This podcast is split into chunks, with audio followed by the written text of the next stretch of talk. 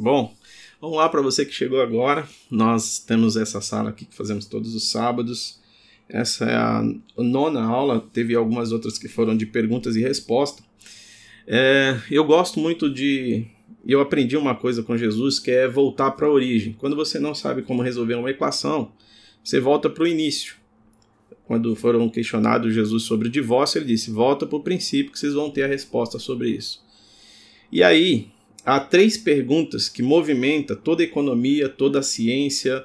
O mundo inteiro se movimenta por essas três perguntas. Uh, quais são elas? Quem sou? De onde vim ou onde estou e para onde vou?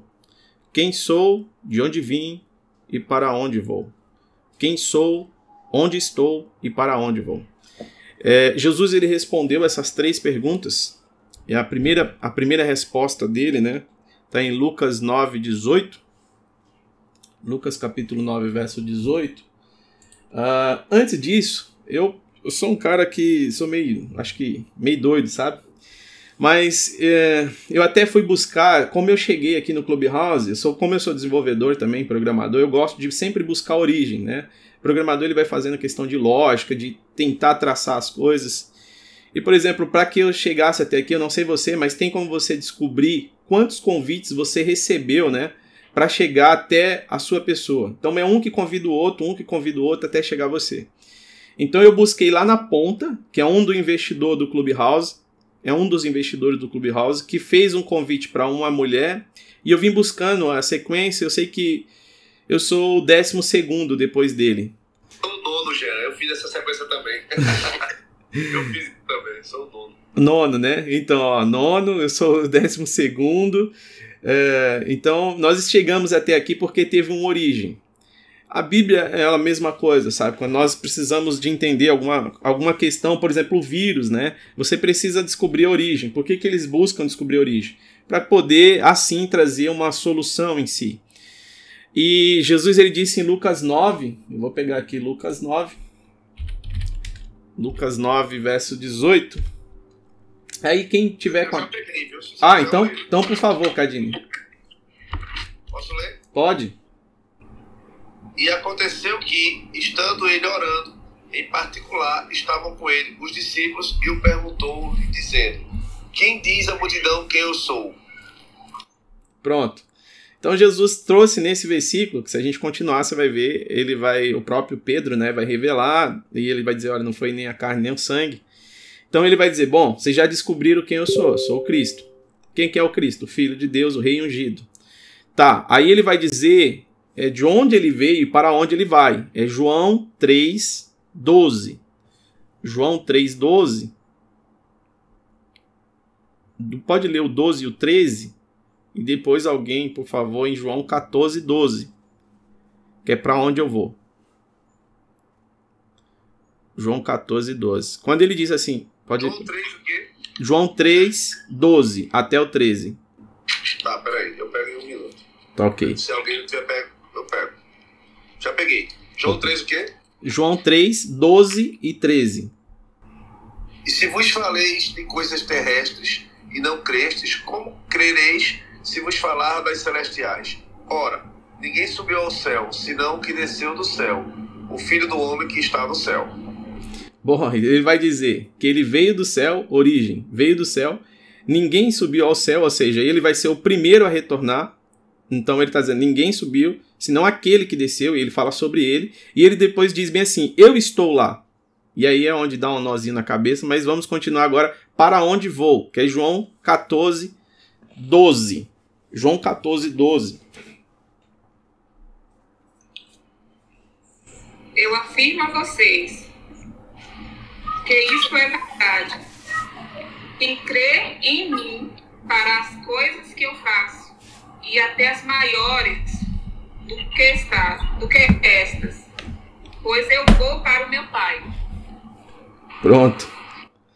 Ele está dizendo o seguinte: eu vou para o meu Pai. Então, o detalhe aqui em João 14, né? Só para a gente resumir aqui rapidinho, é o seguinte: ele está dizendo, olha, Muitas pessoas lêem esse, esse João 14 e tem uma impressão que Jesus disse bem assim: ó, na casa do meu pai há muitas moradas, então acredita que, se, que Jesus foi para o céu construir um condomínio e aí cada um vai ter uma casinha lá, né? Só que não. Quando você continua lendo o texto, ele vai dizer bem assim: olha, eu vou preparar um lugar. Ele não está dizendo que vai preparar uma casa. A casa é uma só. Aí ele está dizendo: eu vou preparar um lugar. Depois ele está dizendo: e eu vou levar e, e eu vos levarei para mim mesmo. E aonde eu estou? Estou no Pai. Então, qual que é o objetivo de Deus? Não é simplesmente te levar para o céu, mas trazer para o Pai, trazer para Ele. Se vós estiverem em mim, as minhas palavras em vós, isso fala sobre localização. Por isso que hoje nós vamos falar é, em Gênesis 20, quando nós temos ali Gênesis 20 e Gênesis 19, nós vamos falar sobre uma localização, certo? Qual que é essa localização? Sodoma e Gomorra. Agora, qual foi a primeira pergunta que Deus fez a Adão? Está em Gênesis 3, 19. Ou Gênesis 3, 9. Se alguém puder ler, Gênesis 3, 9 e o, on, e o 10.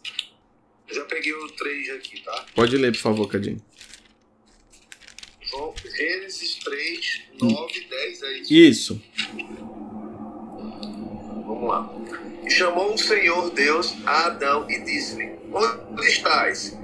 E ele disse: Ouvi a tua voz zoar do jardim e temi, porque eu estava nu e escondi. Pronto. Por que, que Deus faz uma pergunta sobre localização? Porque isso é o que nós vamos falar lá no final. Por que, que nós né, nascemos no Brasil e por que, que o Brasil está do jeito que está? Como Salomão já tinha visitado o Brasil e descoberto ouros no Brasil e, pegado muito ouro daqui, é, como Salomão tinha feito isso? Então não foi Pedro Alves Cabral? Isso eu tô curioso. Eu tô curioso. então vamos lá. É, primeiro, sobre a questão da localização, né? Ele, ele vai dizer o seguinte: Adão, onde você está? Ele está dizendo, você saiu de mim. Não é que Deus não sabia onde Adão estava, é que Adão estava perdido. Adão que havia se perdido. Quando ele faz aquela pergunta, ele está dizendo: Você saiu de mim, você tinha as vestes da minha glória, por isso que agora você está nu. E lá na frente nós vamos entender, né? Quando Deus ele vai. Não sei se vocês lembram, mas tem uma passagem na Bíblia que Deus. Há uma guerra com o corpo de Moisés.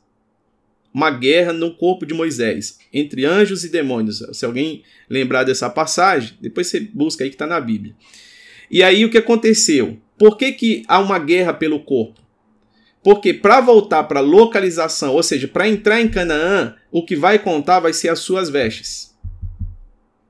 Por isso, os anjos querem o corpo, o diabo luta pelo corpo. Por quê? As vestes se colocam onde? No corpo. Adão, quando ele se viu nu, da onde saiu as vestes dele? Do corpo. E agora Jesus, ele vem com o corpo glorificado depois da ressurreição e ele na cruz, ele fica nu. Por que, que ele fica nu? Para nos entregar as suas vestes. Para que a gente pudesse retornar. João 17, Pai, me dá a glória, desde aquela glória, desde a fundação do mundo que ele estava falando sobre glória. Glória é vestes. Porque só podemos retornar para a glória se tivermos vestido. Por isso que o primeiro homem perde as suas roupas e perde a sua localização, porque ele se alimentou de algo que não deveria ter comido. E agora nós temos o corpo de Moisés. Moisés ele come o maná, mas aí Deus está dizendo bem assim: você vai ver Canaã e não vai entrar mas eu quero seu corpo. Por que, que Deus estava dizendo eu quero seu corpo? Porque lá, quando Jesus viesse à terra, e Marcos vai dizer o seguinte: então Jesus, no Monte da Transfiguração, viu-se que a roupa dele era mais branca como a neve. Era algo assim que não dava nem para olhar de tão branco que era. E estava dizendo: e quem estava do lado dele? Um corpo chamado Moisés e outro corpo chamado Elias. Moisés e Elias estavam lá, vestido com as vestes transfiguradas agora de glória. Por isso que há aquela guerra do corpo. Por quê? Com as vestes, sem as vestes, você não entra em Canaã. Então Moisés agora, com as vestes vestido da glória, entra em Canaã. Se vocês perceberem, o último homem a ministrar antes de Jesus chegar à terra, né? O último homem que assim que apresenta Jesus à terra é um tal de João. Você se lembra qual foi a primeira veste de Adão depois que ele perde a glória? As vestes de glória? Foi a veste de um animal. Porque o sacrifício de animal seria até Jesus. Por isso que o último homem que anuncia Jesus também está vestido com veste de animal, João Batista. Ele se vestia com roupas de animais e comia o que? Gafanhotos. Por que o que é o gafanhoto? Gafanhoto é o destruidor. Então Jesus estava sinalizando: olha, assim que eu trocar as vestes, pode dizer para a morte: tragada foi a morte, tragada foi os gafanhotos pela vitória. Aonde está a morte, a tua vitória? Sensacional, sensacional. Vamos continuar. Tem uma, tem uma questão, se vocês só para eu, eu vou entrar nessa questão aqui Vou dizer o seguinte, Jean, mas tem a ver com as vestes para entrar na, na, na, no céu? Tem a ver com vestes? Tem sim. Tem uma parábola que Jesus contou em Mateus 22. Eu não ia entrar nela aqui não, mas eu vou falar. É bem rapidinho. Diz assim, o reino de Deus, Mateus 22, quem quiser acompanhar, o 2, Mateus 22, 2, diz assim: O reino de Deus é parecido a um rei que preparou uma festa de casamento para o seu filho. Ó, casamento uma festa para o seu filho. Quem é esse filho? Jesus. Vamos lá. Depois ele mandou que o servo fosse chamar as pessoas que tinham convidado para a festa, mas elas não quiseram ir. Aí o rei mandou chamar novamente os seus servos. Vão a todas as pessoas e as convide e diga: já está preparado para a festa. Os bois, os bezerros e já foram mortos, está tudo pronto. Venham à festa. Aí eu pulando agora no verso 11. Quando o rei entrou para ver os convidados, notou que um homem estava vestido com roupas de festa, não estava vestido com roupa de festa. E ele perguntou: Amigo, como é que você entrou aqui sem, sem roupa de festa? Mas o homem não respondeu nada. Então o rei disse aos seus servos: Amarrem pelas mãos e pelos pés e ponha para fora, na escuridão, onde as pessoas vão chorar e ranger os dentes. Era uma questão de veste. Sem as vestes, você não pode voltar para a localização. Perfeito, Jean. Perfeito. Vamos continuar aqui agora. Tá. Uh, bom, aí a gente lê um pouquinho, eu, só, eu tô voltando que eu tentei sair pro 21, mas não deu. O Espírito Santo de Deus falou: fica aqui que ainda tem mais coisas para falar. Então nós vamos falar sobre esses mistérios aqui sobre o Brasil, Salomão. Tem muita coisa aqui legal. Salomão já teve no Brasil. Quem acredita? eu, tô, eu tô só escutando isso. Mas me, me onde tá na Bíblia aí, pra poder ficar tranquilão. Calma, segura aí.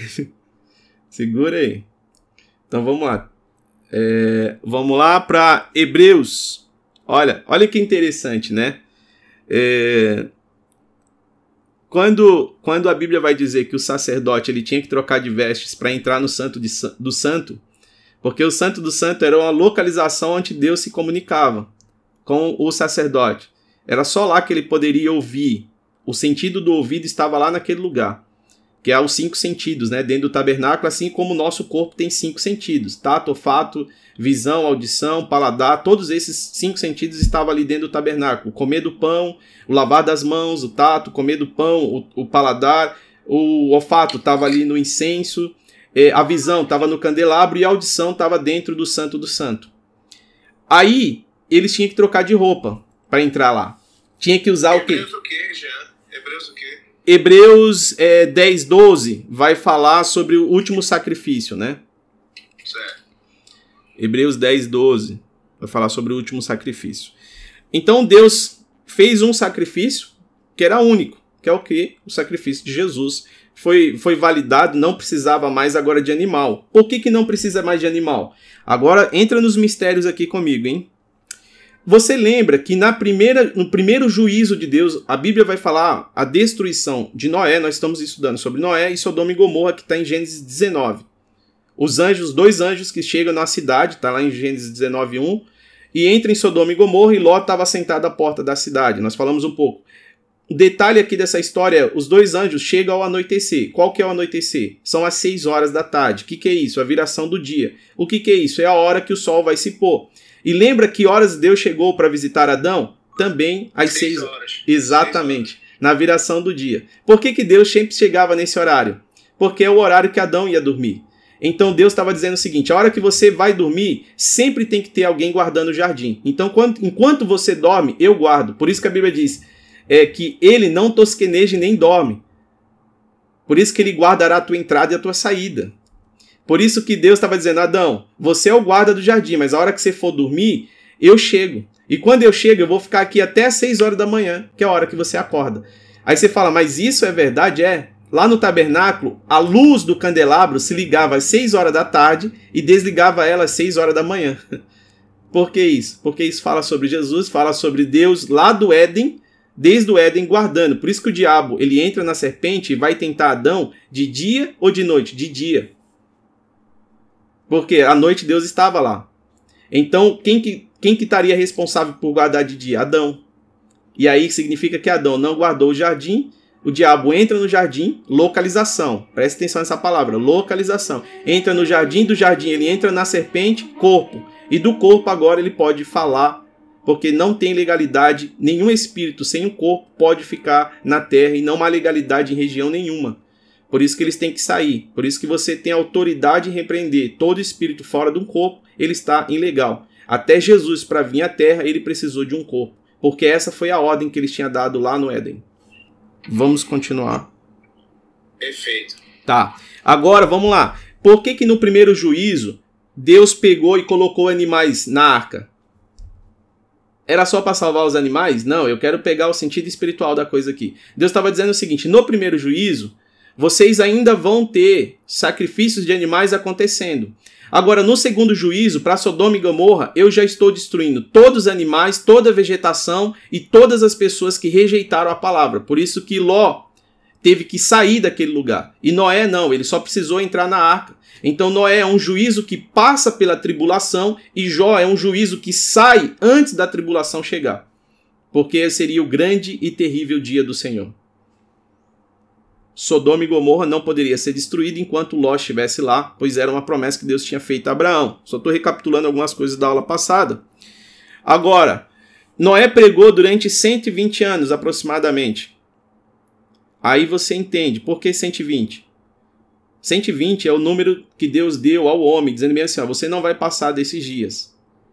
Essa será a idade do homem. Por que 120? São 12 décadas. 12 de 10. Qual é os mandamentos? 10. Quantos discípulos ele chamou? 12. Quantas tribos ele chamou? 12. Quantos dias tem. Quantas horas tem o dia? 12. Quantas horas tem a noite? 12. Quantos meses tem o ano? 12. Quantas portas tem? 12. Então ele está dizendo: sempre que eu iniciar algo novo, você precisa prestar atenção nisso. Quando Deus queria iniciar algo novo, ele estava dizendo um novo governo, então eu vou utilizar. Aqui eu estou mostrando um caminho, não é uma numerologia, mas Deus ele caminha e ele nos mostra o caminho. Essa tá a jogada, essa tá a sacada aqui. Então, quando ele falou 120, ele estava dizendo o seguinte: 120 é o tempo de misericórdia. Enquanto você estiver vivo, há misericórdia. Assim que você morrer, há um juízo. Enquanto houver fôlego de vida, há misericórdia. Então, não, não abuse do tempo da misericórdia. Porque quantas pessoas tinha no tabernáculo quando o avivamento chegou lá sobre eles? 120 homens. Quantos moradores moravam em Nínive quando Deus disse: Olha, vai lá e prega o juízo? 120 mil habitantes. É, exatamente. Agora eu te pergunto, e Moisés? O corpo dele foi, foi brigado por, por um e por outro. Quantos anos Moisés viveu? 120. Três fases de 40. Foram 40, que significa na Bíblia quarentena. Então nós estamos passando por uma fase de quarentena. É para é a gente despertar sobre isso. Vamos lá. Quem que prega antes? Ó, é, Judas. Quem quem acha aí para mim, por favor, o livro de Judas? Não é o Judas que traiu Jesus, tá? É Judas que está antes do Apocalipse. Os livros na Bíblia eles foram colocados de uma maneira que foi através é, depois dos, dos pergaminhos ser escrito, é, os livros foram colocados numa sequência. Só que eu eu creio que até essa sequência Deus conduziu o homem, porque não é possível. Por que, que o livro de Judas vai estar tá do lado do Apocalipse, porque Salmos está do lado de Jó, sendo que Salmos foi escrito em um período e Jó foi escrito em outro. Eu peguei Judas aqui, qual é o texto que você quer? Judas, capítulo 1, só tem um capítulo mesmo, né? Não, verso, capítulos, é, é, verso 14 e o 15. Tem um homem que pregou antes de Noé. Vamos lá. Judas, capítulo 1, né? Só tem um capítulo. Isso. Verso 14 e 15. E destes profetizou também Enoque, o sétimo Enoque, o sétimo depois de Adão, dizendo: Eis que é vindo do Senhor com milhares de seus santos, para fazer juízo contra todos os a condenar dentre eles, todos os ímpios, por todas as suas obras de impiedade que impiamente cometeram, por todas as duras palavras que os ímpios pecadores disseram contra ele. Peraí, então que significa que Judas já estava pregando o retorno de Jesus? Uau! E aonde que é Judas? Judas. Antes de Apocalipse. Antes de Apocalipse. Porque Apocalipse fala sobre o fim. E esse livro de Judas, ele está falando sobre Enoque. Quem é Enoque? O sétimo primogênito depois de Adão. Por que, que foi o sétimo? Porque Deus descansa no sétimo dia. E o que vai acontecer com a igreja? Vai ser arrebatada para um descanso com ele. Uau. Uau. Aí, esse, esse homem que pregou sobre o arrebatamento, o que aconteceu com ele? Ele foi arrebatado. Enoque. Enoque. Enoque. Só para quem não pegou ainda, eu vou repetir isso, talvez algumas pessoas já ouviram, mas os dez primeiros nomes, de, os dez primeiros primogênitos da Bíblia, eles carregam uma profecia oculta. Imagine que o pai olhou para o filho e olhava para o menino e falava bem assim: esse menino tem cara de Enoque. Aí colocava o nome de Enoque. E era o Espírito Santo de Deus soprando os nomes. Porque olhava para Lameque e dizia bem assim: esse menino tem cara de Lameque. Olhava para Matusalém e dizia: eu vou colocar o nome de Matusalém. Só que quando você traduzir os dez primeiros nomes, sabe o que tem? Uma profecia oculta do que Deus ia fazer até Apocalipse. Está escrito assim: ao homem, que significa Adão, está determinado mortal penalidade. Mas o santo Deus descerá, ensinando que a sua morte trará ao sem descanso repouso eterno. Isso, se você traduzir os dez primeiros nomes, você tem essa frase. Porque Deus já ocultava ali uma profecia. Porque os dez? Porque ele é Deus. Aí, tudo que nós. Agora aqui pega uma chave. Tudo que nós já estamos vivendo hoje, Noé já viveu. A gente acha que nós estamos vivendo uma fase nova, né? Não, agora a desgraça está maior, o pecado está maior. Deus está dizendo: eu já fiz um juízo e eu estou repetindo isso. Eu estou sinalizando para vocês que tudo que vocês estão vivendo hoje já aconteceu. Aonde que a gente vai aprender isso? Lucas capítulo 17. Ele vai falar sobre os dias de Ló, que é onde a gente está estudando, e os dias de Noé. Lucas 17, o verso 24 até o 33. A gente vai pegar algumas chaves aqui dois mil anos antes de Abraão, Deus já tinha, Deus já tinha sinalizado um juízo e esse juízo aconteceu. Então, durante dois mil anos, pega essa chave, durante dois mil anos foi pregado sobre o retorno dele. E o que aconteceu? Houve um juízo. Aí nós estamos vivendo hoje os dois mil anos finais. Por que os dois mil anos finais? Porque nós estamos nos dois dias finais. É que um dia para Deus é como mil anos e mil anos é como um dia. Como que você sabe, Jean, que a gente está nos dois dias finais? Porque de Adão até Abraão são dois mil, de Abraão até Jesus são mais dois mil, e de Jesus até nós está completando mais dois mil. Total, nós temos. Achou? É isso aí, Jean. Não, ah, eu achei já, Lucas, é para ler? Isso, Lucas, capítulo 17, verso 24. Certo, vamos lá. Porque como o relâmpago ilumina desde uma extremidade inferior do céu até a outra extremidade, assim será também o filho do homem no seu dia. Mas o primeiro convém que ele padeça muito e seja reprovado por esta geração. E como aconteceu nos dias de Noé, assim será também nos dias do filho do homem. Comiam, bebiam, casavam-se, davam-se em casamento. Segura, segura essa. Ô, ô Cadinho, segura aqui. Deixa eu explicar esse casavam-se e davam-se em casamento. Muitas pessoas lêem isso aqui e não entendem. Sabe o que ele está dizendo aqui? Aqui vai uma chave poderosa. Sabe o que ele está dizendo o seguinte? As pessoas casavam e se casavam de novo e se casavam de novo. Então ele está dizendo, desde aquela época já existia, tipo assim, ó, abandona um, casa de novo, abandona um, casa de novo, abandona um. E ele está dizendo, isso já existia. Por isso que é casava-se e dava-se em casamento. Na verdade, essa palavra no grego, no grego, ela vai dizer bem assim: acasalavam-se e davam-se em acasalamento, ou seja, sexo livre. Pode continuar. E comiam e bebiam, casavam-se, davam-se em acasamentos, até ao dia em que Noé entrou na arca. E veio o dilúvio e o consumiu a todos. Como também, da mesma maneira, aconteceu nos dias de Ló. Comiam, bebiam, compravam vendiam, plantavam, edificavam. Pera aí, Cadinho. Dia... Se, segura aí, Cadinho. Ó, essa parte aqui também tem outra chave. No verso 28, ele vai dizer agora é os dias de Ló. Por que, que ele disse Noé e Ló? Que a gente está lendo Gênesis 19, os juízos de Ló. Olha que interessante. Conta aí, Cadine, quantas coisas eles faziam. Comia, um. Bebiam, dois. Compravam, três. Vendiam, 4. Plantavam. 5. Edificavam. 6. Número do homem. Exato. Sigo? Pode, pode, por favor. No 29 segue. Mas no dia em que Ló saiu de Sodoma, choveu do céu fogo e enxofre, consumindo a todos. No trigésimo, assim será no dia em que o Filho do Homem se há de manifestar. Vai até o 33, não é isso? Isso. Naquele dia, quem estiver no telhado, tendo seus utensílios na, em casa, não desça, nem tomá-los da mesma sorte. E quem estiver no campo, não volte para trás. Quer parar para comentar sobre isso?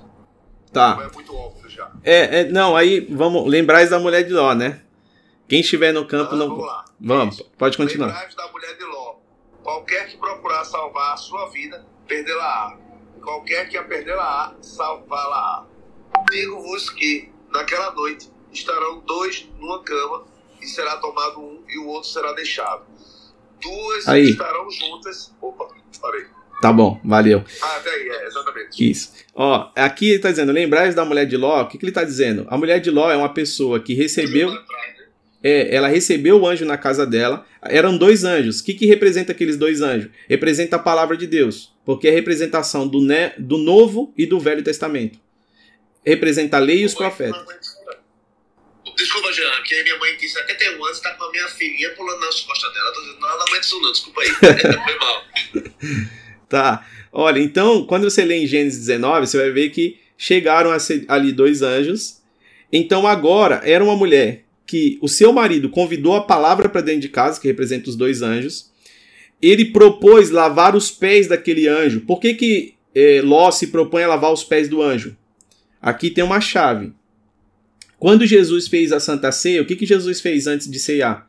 Ele lavou os pés dos Lavou discípulos. os pés. Por que, que ele lavou os pés do discípulo? Porque lá no Éden ele deu uma legalidade para a serpente. Ele disse bem assim: ó, do pó da terra você vai poder comer.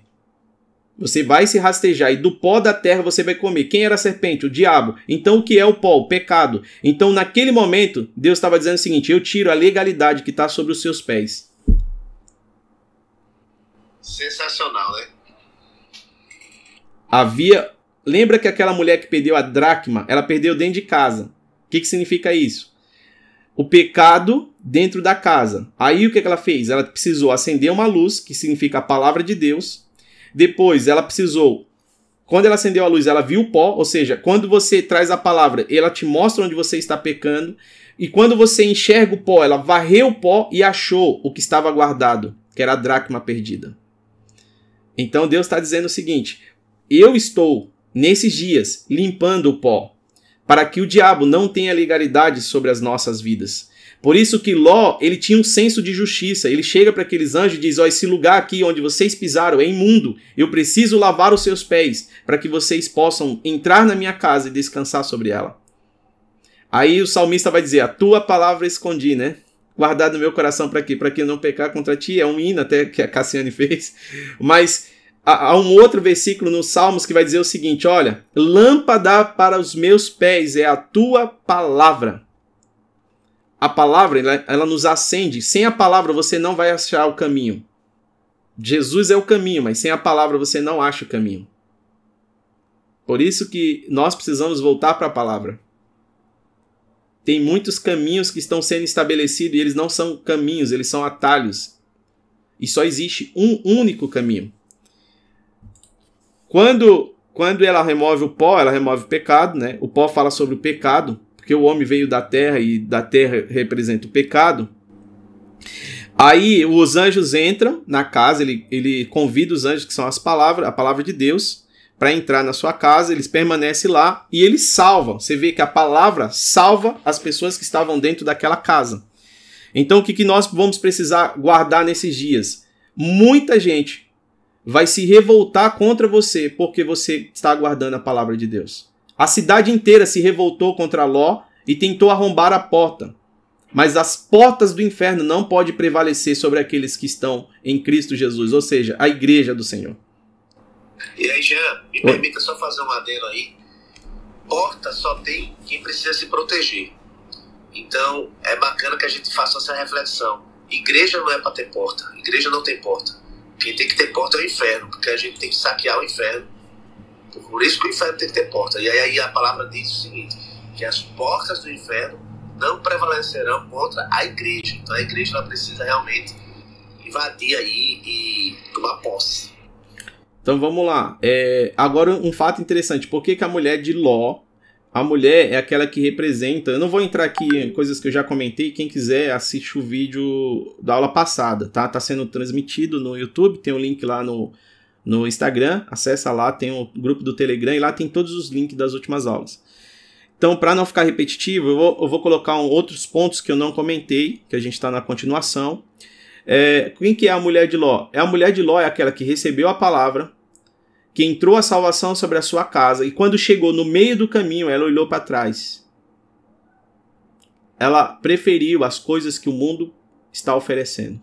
Então tem muitas pessoas que têm a palavra, conhecem a verdade, mas ela está na dúvida ainda se ela vai seguir o caminho ou se ela fica com as coisas que o mundo está oferecendo. Mateus 7, 21, né? Isso. Isso, isso, isso, isso, Cadine. Bom, continuando, por que, que Jesus lava os pés né, dos discípulos? Está em Isaías, né? Isaías vai dizer o seguinte, Isaías 52, 7. Uh, quão são formosos sobre o monte. Por que sobre o monte? Deus habita em um monte. Não vou entrar nisso aqui, mas eu já falei em outro vídeo. Deus mora ao norte, ao norte em um monte. Aí você vai ver na próxima aula, na aula que já passou. E os pés do que anuncia as boas novas. Então os pés eram limpos, tá? É, os pés eram limpos. Aí agora a gente vai sobre as três camadas da sociedade. Eu falei sobre três perguntas e eu vou falar sobre três camadas.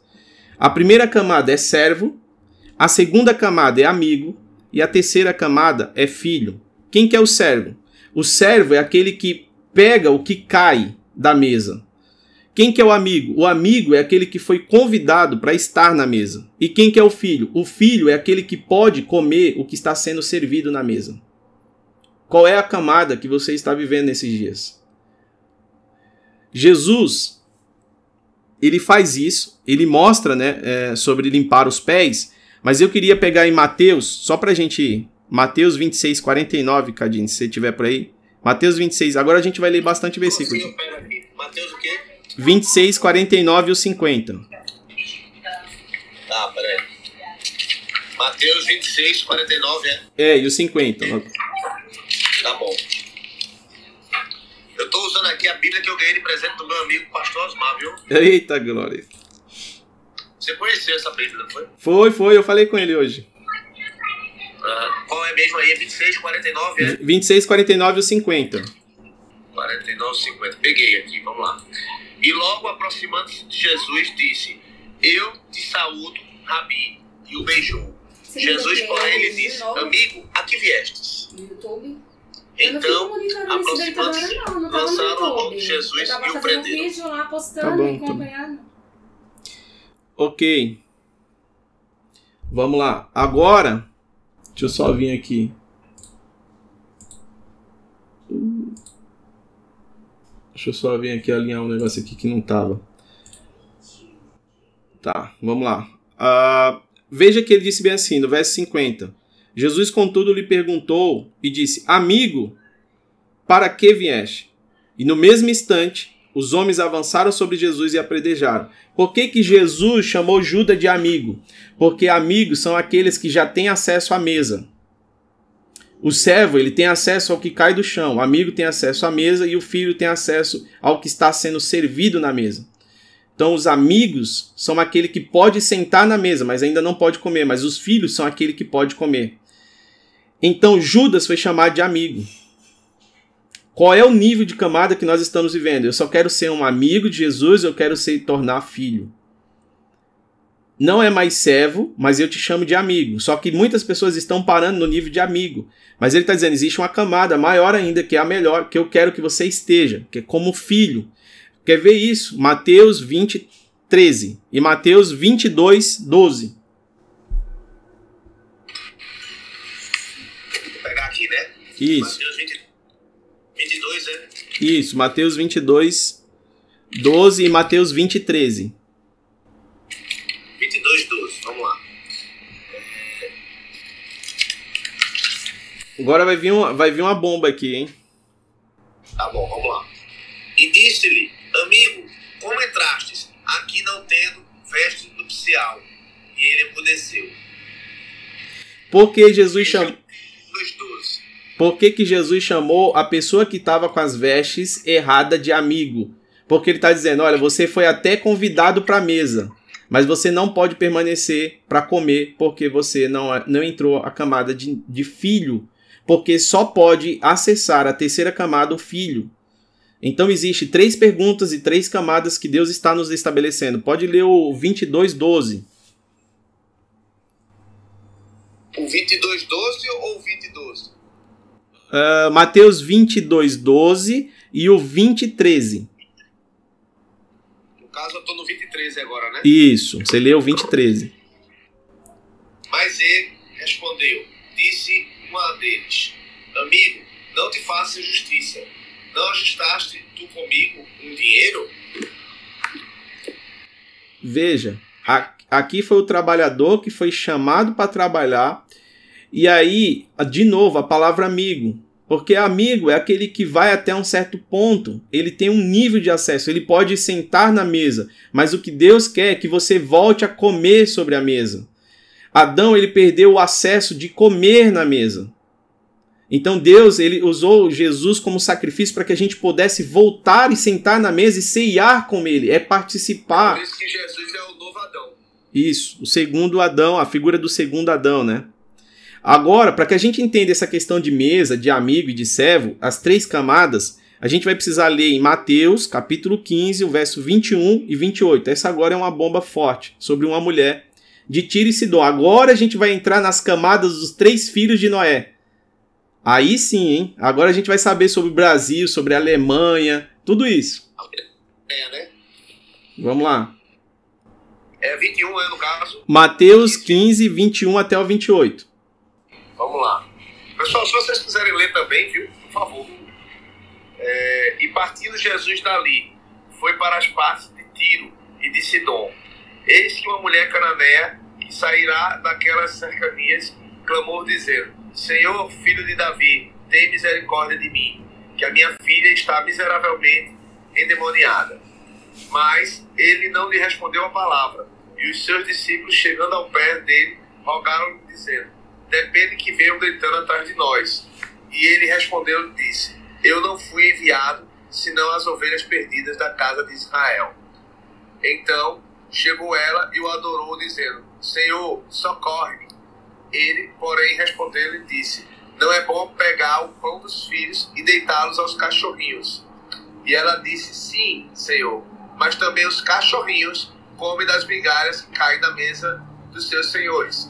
Então respondeu-lhe Jesus e disse: Ó oh, mulher, grande é a tua fé, seja isto feito para contigo, como tu desejas. E desde aquela hora a sua filha ficou sã incrível essa passagem, né? É incrível. Eu sempre quando eu Aí tem passagem, muito manto, hein? É. Essa passagem aí dá uma aula. E é, é, é, é, brincadeira essa passagem. Ó, eu vou. Eu, mulher, né? eu vou atualizar minha foto agora, que eu vou falar, eu vou falar sobre a descendência agora de Sem Cães de Fé, o Brasil, Alemanha, Grécia, Roma, tudo isso a gente vai descobrir porque o Brasil é um país de terceiro mundo, por que, que existe país de primeiro mundo é, por que, que do Brasil existe corrupção e mentira, a descendência da localização de AB territorialista, é, a influência da origem, isso também conta. Então nós vamos ter origem onde Salomão chegou, por que, que ele veio ao Brasil, tudo isso está aqui, está na Bíblia.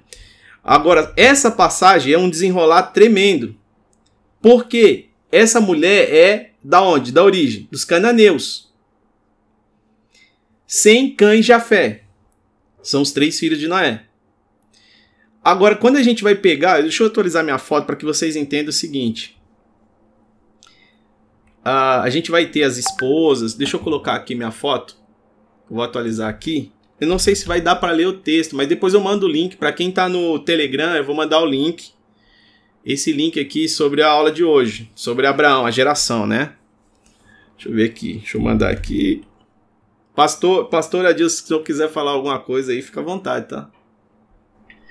Não, é, é, é, essa aí dá uma aula inteira, Jean. Essa parte da mulher cananeia. você vê que Jesus, ela fica gritando e reconhecendo ele como filho de Davi. Aí ele não dá bola para ela. Realmente não dá bola, não, tá? Você viu lá no original, ele não dá bola. Ele é com ela, é. É, ela é dura. Ele não dá bola, tá? Te falando com toda a verdade, porque ele sabia tudo. E aí, em um momento, né, quando ela fala, eu sou só criatura, Jesus.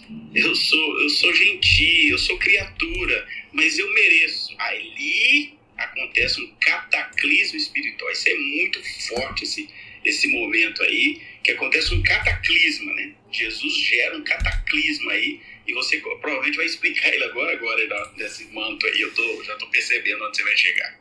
Oh, vamos lá. É, nós temos Abraão e Ló. É, vem um juízo de Deus ali com a família de Ló, tá? É, da onde vem a descendência de Abraão? Eu coloquei no Telegram agora um link que eu acho que vai ficar muito pequenininho as letras aqui. Então tá no meu perfil lá do Instagram, tem um link na, na bio que vai para o Telegram e lá você consegue acessar o último link que eu coloquei aqui, que é explicando exatamente a genealogia, tá? Eu desenhei agora há pouco. Então você tem é, Abraão, ele vem da descendência de quem? De Sem. É, os cananeus, né, vem da descendência de Cã. Raabe, Raabe vem da descendência dos cananeus. Raabe, ela vai casar com Salmão, ou seja, da descendência de Cã. Deus utiliza de uma prostituta e dessa prostituta, quem que vem? Obed. E quem que vem depois de Obed? Boaz. Boaz vai se casar com quem? Com Ruth. Ruth vem da onde? Da descendência de Ló. Quando Ló ele sobe as montanhas, né, as suas filhas acham que não tem mais ninguém na terra depois da destruição. E ela diz bem assim: olha, nós vamos deitar com nosso pai, vamos embriagar ele, vamos deitar com ele, porque não tem mais homem e a gente precisa deixar nossa semente sobre a terra. Elas acharam que o mundo tinha acabado. E aí, essas filhas, elas geram dois, duas descendências, Amon e Moabe. Da descendência de Moabe vem Ruth, que Ruth se casa com Boaz. Por que, que Deus está fazendo todo esse ninho, né? Como se fosse um, umas linhas que vai se cruzando. Sabe por quê? Porque em Abraão ele disse assim: Em ti serão benditas todas as famílias da terra. Como Noé amaldiçoou a Cã, então Deus teve que pegar a descendência de Cã e esticando, e a descendência de Cã se encontra com a descendência de Sem, que vem de Abraão, e de Abraão Deus faz elas se cruzarem para que Cã, Sem e Jafé estivesse debaixo das bênçãos que Deus liberou sobre Abraão. Porque em Noé foi maldita a terça parte da terra. Noé amaldiçoou um dos seus filhos, né? Pelo um caso que aconteceu ali, não vou nem entrar nesse detalhe aqui agora.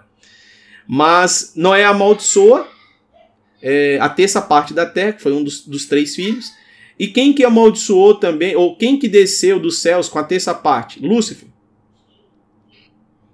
Por isso que a genealogia de Jesus, quando você lê lá em Mateus, capítulo 1, você vai ver que começa em Abraão. Por quê? Em ti serão benditas todas as famílias da terra. Jesus vem de uma linhagem onde as famílias são benditas e não malditas. Ô, Jean, Oi. E, e, o que é bacana na genealogia de Jesus é que você vê lá Raab, né? Uma prostituta na Isso. Isso é que é bacana. Raab, e, e é interessante também, né? É, voltando aqui para a questão da, da, da mulher de Cananeia, Jesus disse assim: Olha, eu tenho que passar lá. Por que, que eu tenho que passar lá? Porque existe uma maldição sobre esse povo. E os discípulos não entenderam. Por que, que a gente vai para a região de Tiro e Sidom? Jesus, não faz sentido a gente passar lá em Tiro e Sidom. Mas Jesus sabia que existia uma mulher cananeia natural ali. E ela veio gritando, é que nem o pastor Adilson reconheceu. Primeiro, ela já chega anunciando, dizendo bem assim: ele é o filho de Davi. O que, que é isso? Ele é a raiz de Davi. Ele é o rei que foi prometido desde Davi. Olha, é ele, o trono eterno é dele. Então ela já vem com esse reconhecimento, mas ela tinha o quê? Uma filha que estava sofrendo muito, uma filha que estava endemoniada. E aí, Jesus ele vai dizer o seguinte: olha, a resposta no 24 de Jesus é duro, né? Como a gente foi falou aqui. Ele respondeu e diz bem assim: Eu fui enviado apenas às ovelhas perdidas de Israel. O que, que Jesus estava dizendo? Eu sou o pastor. Aí, meu amigo, viaja comigo na resposta dessa mulher. A mulher veio, adorou, ajoelhou e disse: Senhor, ajuda-me. Ele respondeu: Não é certo tirar pão dos filhos e lançar aos cachorrinhos. Que, que Jesus estava dizendo? Quem come é filho, quem senta na mesa é amigo, e quem está embaixo da mesa é servo. Então a mulher chegou em posição de servo e disse assim: Olha, eu, como serva, eu reconheço que você é o filho. Por isso ela estava pedindo pão para ele. Porque ele disse o seguinte: Ó, eu não posso tirar pão dos filhos e dar aos cachorros. Ela disse: tudo bem, você é o filho. Me dá o que cai da sua mesa. Olha o que ela vai dizer. Mas, Senhor, você é o filho de Deus. Me deixa pegar as migalhas que caem de ti. Muitos estão sentados na tua mesa nesses dias e eles não fazem sentido do que o Senhor está entregando a eles. Muitos estão desprezando o que o Senhor está entregando. Eu aceito até o que cai. A migalha que cai da mesa eu estou aceitando. Porque a migalha para mim é muito mais do que eu preciso. Isso dura a eternidade. A sua migalha dura a minha eternidade. Mas aí ela vem dizer bem assim: olha, por que, que ela queria, né? Se eu comer do pão que o Senhor me der, a minha filha será livre da morte. Uau! Ela estava dizendo o seguinte: se eu comer a migalha que você me der aqui, a minha filha será livre da morte. Por isso que Jesus diz: Eu sou o pão vivo que desceu do céu. Se você crê, será salvo tu e a tua casa. Você precisa participar disso. E ela ali, né, reconhece, eu sou filha do cão mesmo, né? Isso. Eu sou criatura, eu não sou nada, Jesus. Por isso que ela fala assim: tem misericórdia de mim, filho de Davi. Você é o filho de Davi sobre ti está a coroa do trono da glória. Ela até chora por causa disso. Ela, ela, ela, ela mudou uma história do mundo. A, a salvação veio até mim por causa dessa mulher aí, ó. Ela foi insistente, falou: Eu preciso, eu quero, me dá, Senhor, nem que seja migalha, eu preciso comer de ti, eu preciso comer porque eu sei que você é o pão da vida. Deixa eu comer um pedacinho desse pão. Rapaz, é muito forte isso aí. Aí muito Jesus forte. disse, mas eu vim, mas eu não vim para você. Eu não vim para Tiro, não vim para Sidão, eu não, Sidão, eu não vim para Cananeu, eu não vim para o resto, eu vim para os meus. Ó, olha o manto. Eu vim para os meus, eu vim para o meu povo. Por que, que você está me pedindo isso? Ele é mais ou menos como, como a Maria. Maria, por que, que você está adiantando a coisa e me pedindo fazer um milagre agora, Maria? Aí, em honra a Maria, ele faz milagre. Você conhece aquela passagem lá. E aqui, é. rapaz, Jesus exerceu aquilo que só Deus tem, gente. Isso é muito forte. Oh, ele exerceu a misericórdia. Ele exerceu o amor. E aí ele reconheceu, ele deve ter falado assim, pai, como é que eu faço agora, pai? Ela, ela tá pedindo misericórdia. Ela tá dizendo que ela ama. Ela, tá ela tocou ela... no meu coração, né? É, tocou... É, isso, ela, ela tocou nas minhas bordas. Ela tocou em mim. Tem que sair virtude de mim. Tá eu, ela andou atrás de mim alguns historiadores, como Flávio Josefo, reconhecem que essa mulher andou atrás de Jesus sete dias. Sete a dez dias, alguns dizem, outros três. Mas eu vou pelos sete dias. E ela gritava, e ela incomodou os discípulos a tal modo. Me, desculpa aí, viu, Jean, mas isso é muito forte, pai. Eu tô até chorando aqui. Ela incomodou Jesus. Jesus, eu não quero sair sem a salvação. Jesus, eu preciso de ti. Eu quero comer de ti, Jesus. Eu preciso comer nem que seja um pedacinho. Porque eu sei quem é você. Eu sei quem é o Senhor. O Senhor é o Rei. O senhor é o filho, eu te conheço, eu estou reconhecendo a paz. Ela era gentia, Quantos que não são gentios hoje? E ela, e ela era mulher, né? E ela era mulher. E ela era mulher. E ainda Exato, mulher. mulher. Você imagina, querido cara, uma mulher ficar gritando atrás de um homem naquele tempo. Você presta bem atenção. O manto aqui é muito forte. É uma... Deus abriu um portal para essa mulher, rapaz. Ele falou assim: tá bom, então tá, eu vou abrir o portal para você, porque o meu pai, né? Que ele representava como filho de Davi do trono, hum. o meu pai liberou, agora a salvação vai chegar até você, e através de você eu vou salvar todos os gentios da terra. Aí eu recebi Uau. essa bênção, meu querido. Eu creio. É, é isso mesmo, Pastor, para para analisar você, isso, gente. Você citou, você citou aí um texto aí, que foi o texto de Lucas lá, quando fala da, da mulher do fluxo, do fluxo de sangue, né, que ela toca em Jesus e aí, para mim, aquela passagem é muito forte, porque. Sai virtude? É, porque saiu a virtude, mas aí não é o fato de sair a virtude, é porque Jesus faz uma pergunta irônica. Ele faz assim: Alguém me tocou? E aí eu fico imaginando aquelas cenas para os apóstolos lá de Jesus como assim? Alguém, me, alguém te tocou? Tava uma agonia aqui, cheio de gente aqui. Você fala, alguém me tocou? E aí Jesus fala, né? Arremata. Sa saiu virtude de mim, saiu poder. E aquela mulher do fluxo de sangue, ela se assemelha muito a essa história também da mulher cananeia, oh. Dela perseguir. Né? Oh, oh. Dela perseguir. Ô Cadine, aquela mulher do fluxo de sangue, quando tá tendo fluxo de sangue, significa que, primeiro, né, ela tá morrendo. Impura. Tá... Ela é impura. Isso, é impura e ela tá morrendo, tá saindo sangue. Sangue tem a ver com a vida. Então, o que aquela mulher também tocou foi voltar a viver, porque ela não tinha relacionamento, porque nem ela é impura. Então, ele, ele trata sobre uma mulher que aqui ele vai dizer o seguinte: essa mulher, ela reconheceu o seguinte, ó, o primeiro, a primeira mulher que estava no jardim, ela comeu do fruto e por isso veio a morte. Aí essa mulher percebeu que a sua filha está endemoniada, porque agora ela está diante da morte, né? E ela está dizendo o seguinte: olha, se você me der o que sobra, porque eu sei que eu não mereço, mas se você me der o que sobra da mesa, aí ela vai pegar Jesus e vai dizer bem assim: ó, você é o pastor, pega essa chave aqui, meu irmão, pega essa chave. Ela estava na camada de comer do chão. Aí é servo. Comer na mesa é só os amigos, né? Que senta na mesa, nem come. Amigos senta na mesa e os filhos comem. E porque ele vai dizer bem assim: olha, eu vim. É, não é certo eu tirar pão dos filhos e lançar os cachorrinhos. Ela disse bem assim: se você é o bom pastor, olha esse mistério. Se você é bom pastor e eu entendo que você é, eu não vejo pastor sem um cachorro. Me deixa ser seu cachorrinho me coloca como um cachorrinho seu, um pastor, todo pastor que se preze, ele anda com um cachorro. Os pastores de ovelhas, ele tem um cachorrinho. Porque o cachorro é considerado o melhor amigo do homem. E ele fala sobre amigo e depois ele fala sobre filho. Ela está dizendo: Eu quero comer na camada de filho. Porque filho é aquele que come. Então me deixa comer. Eu quero retornar essa herança que Adão havia perdido. E tem um mistério aí nos 12 anos né, de fluxo de sangue também, né? Tem um mistério aí nesse 12 aí. E sabe o que é interessante, pastor Adilson e Cadine? Os cananeus, Deus tinha dado uma ordem, dizendo bem assim, ó, mata todos ao fio da espada, até que não sobre ninguém.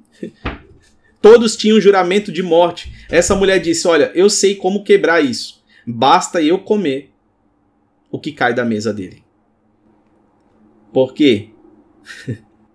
em Cristo. É muito forte isso aí. é todos condenados. Foi outro viés, que é o viés, da, o viés da maldição dos cananeus. Isso. Que Deus falou assim: corta toda a cabeça lá daquele povo lá, que eu não quero ninguém desse povo, né? Deus foi meio radical ali. Aí você pega outro manto, né? Aí eu, de novo, eu tô escravizado, eu estou condenado à morte. Olha o manto aí dessa mulher. Eu sei que eu estou condenado à morte. Eu não posso nem gritar o nome dele, mas eu vou clamar eu vou pedir, eu vou chorar, eu vou ajoelhar, eu vou adorar ele, que eu sei quem ele é e eu sei que ele há de me dar algo. Me dá ele sua é migalha. Deus não dá só migalha, não, meu amigo. Ele dá, ele, é ele dá a migalha, ele dá o pão, e aí através dessa mulher eu comi pão, o Cadinho comeu pão, você, Jean, comeu do pão o pão que desceu do céu veio por causa dessa, dessa atitude muito, muito espetacular dessa mulher. Esse texto é muito forte. Esse muito texto forte. É, é, muito impactante. E, pastor Adilson, sabe por que, que isso aconteceu? Porque ele é fiel à palavra dele. A Bíblia diz o seguinte, que Deus não resiste ao coração quebrantado. É por isso que eu falo assim, ainda que seja, por mais que seja injusto, e perdão é para perdão ele é na verdade é, é para quem não merece, porque se merecesse seria direito adquirido. Então, o, o, esse, esse é, o, é, o, é o que eu acho mais lindo em Jesus, porque ele não resiste ao coração quebrantado. A, se Adolf Hitler, na hora H, tivesse se convertido, tivesse aceitado Jesus, e ninguém tem como saber se isso aconteceu ou não, ele está no céu. Então, não, por mais que não seja justo dizer uma coisa dessa, por, pelo ponto de vista de ter matado 6 milhões de judeus, mas a graça está aí. Esse é o poder da graça. Então, eu só estou querendo mostrar como Jesus é fiel à palavra dele. Lá está escrito: ele não resiste ao coração quebrantado. Então, que a gente possa se voltar para Deus realmente. Eu só quero complementar, Jean. Pode, pode falar. Porque isso é muito forte. Aqui está a verdadeira revelação da graça merecida nessa mulher. Essa é a verdadeira revelação. Porque nós não merecíamos, ela não merecia, mas aí Deus fala assim: tá bom, você não merece, não mas você, eu, a minha misericórdia, meu amor, é, ultrapassa todo o entendimento humano. Meu amor é muito maior do que vocês pensam. Então tá bom, a partir de agora eu vou me voltar para os gentios. Todos receberão a graça através desse ato que essa mulher fez aí. Isso é muito forte. E aí, como é que eu consigo acessar? Jesus deixou ali no finalzinho dizendo bem assim: Respondeu Jesus, mulher, grande é a sua fé. Por quê? É pela fé que nós somos salvos, pela graça. E eu preciso ter fé e crer em Jesus e não vem de vós. Exato. Aí nesse texto, presta atenção, tá aí, ó, a chave tá aí, ó, e não vem de vós. É, é uma decisão de Hashem. É. Ó, só para continuar nas gerações, para a gente entender o Brasil, o Brasil, ele tá na descendência de Cã. Por isso nós estamos nessa situação aqui, mas eu, eu tenho uma solução. A Bíblia vai mostrar isso. Vamos lá. É, e ó, os gregos, os gregos, eles vêm da descendência de Jafé. Eu coloquei isso lá no Telegram. Porque os gregos eles vieram de longe para tentar conhecer Jesus, Jesus está dizendo para ele, ó, diga para os gregos o seguinte: quando a semente cair, se a semente, a semente boa é aquela que cai e morre. Deus estava dizendo o seguinte: vocês não precisam vir de longe, basta que eu morra, e aí, meu amigo, eu vou alcançar todos que estão perto e longe. Quando eu morrer, eu alcanço os que estão perto e longe, os que estão Uh, os gregos eles ajudaram como uma das civiliza civilizações que mais evangelizou o mundo. E nós vamos, nós temos muitas palavras grega no português, né? O nosso, nosso idioma, você vê como a cultura influencia. Por exemplo, a gente tem é, drive, não é uma palavra de português, né? Você tem hot dog, que é uma palavra que a gente está acostumado. Não é uma palavra em português, é uma palavra que a gente acabou colocando dentro da cultura. Até que a nossa cultura é tupi-guarani, a gente nem fala mais essa língua. Mas pela colonização, depois eu vou explicar aqui quem, da onde são a origem dos portugueses, é, nós vamos entrar nisso aqui. Vamos lá. Só continuando o seguinte. Deus ele precisava fazer com que todos os filhos, né, Cã, Sem, Jafé, as gerações estivessem debaixo das gerações de Abraão, ou seja, tivesse uma semente de Abraão lá. Então, quando Sara morreu, olha que, que doideira, quando Sara morreu, sabe que Abraão ele vai se casar de novo? Está em Gênesis 25. E ele vai se casar com uma mulher chamada Ketura. Por quê? Da onde que é a descendência de Ketura? Só faltava uma descendência para Abraão alcançar. De, de Cã, ele já alcançou através de Boaz. Agora, Ketura é da descendência de Jafé. Porque Abraão vem da descendência de Sem, Boaz vem da descendência de Cã, e Jafé vem da descendência de Quentura. Então, Abraão coloca uma semente sobre esta mulher. Agora todas as descendências estão debaixo dessa semente, que é a Jesus. Porque Jesus vem da descendência de Sem, os semitas. Da descendência de Sem, olha que doideira. Cardinho, você sabia que o mundo era um só continente antes do dilúvio? Isso. Então, e a ciência comprova isso que está escrito na Bíblia. O filho de Sem, que é Pelengue, se significa divisão, a Bíblia vai dizer bem assim: nos dias de Pelengue, a Terra se dividiu como ilhas.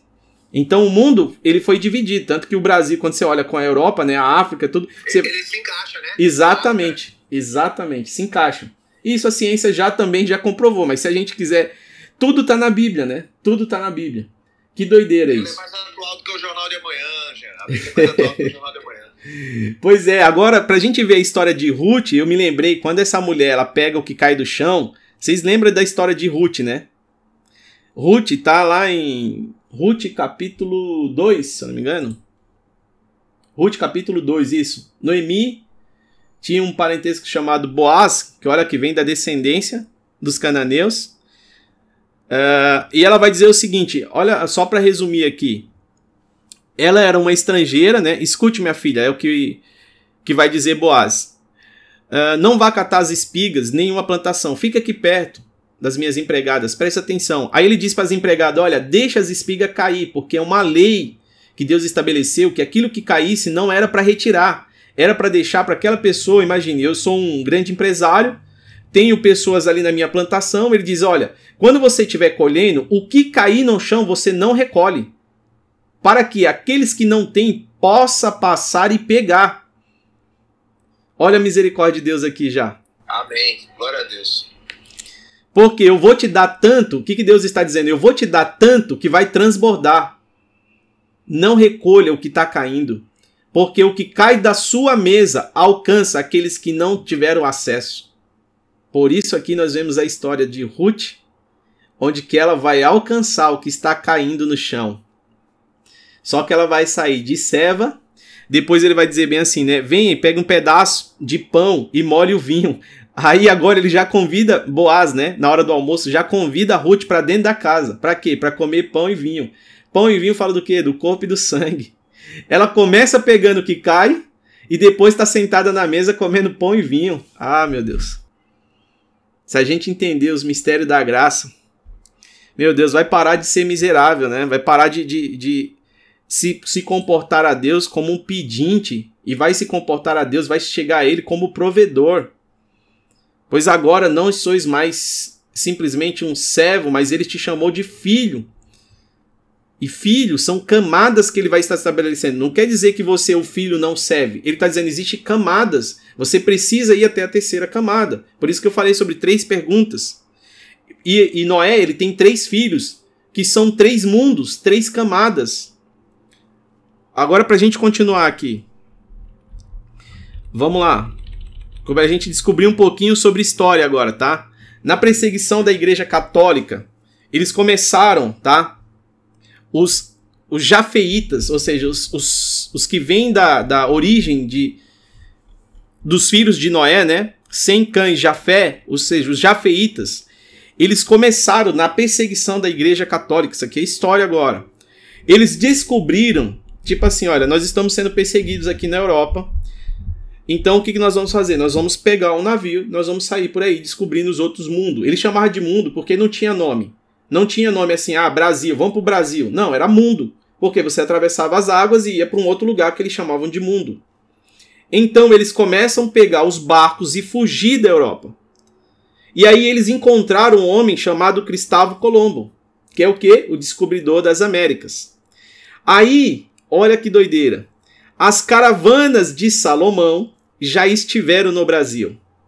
Salomão, Salomão ele manda pegar um barco e ir buscar ouro por esses mundos. Então, um barco de Salomão, isso não só sou eu que estou falando, está na Bíblia. Inclusive, tem uma, um documentário na Discovery, que agora você pode pegar um documentário que está lá, mostrando que os barcos de Salomão, ou seja, os navios de Salomão, tiveram na Amazonas. Por quê?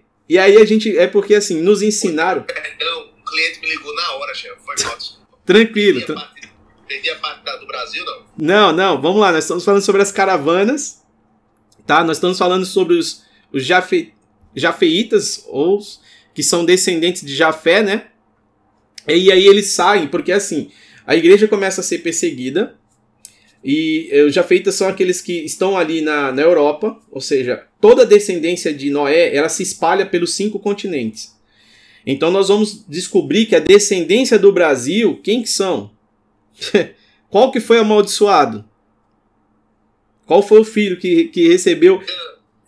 Pois é, e na verdade a maldição foi sobre o filho de Cã. Porque Deus estava dando uma chave, estava dizendo bem assim: ó, seu pai fez isso.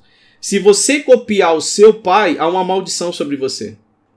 Por isso que Jesus em João 8 diz bem assim: vocês têm por pais o diabo, pois ele é o pai da mentira e vocês estão copiando ele.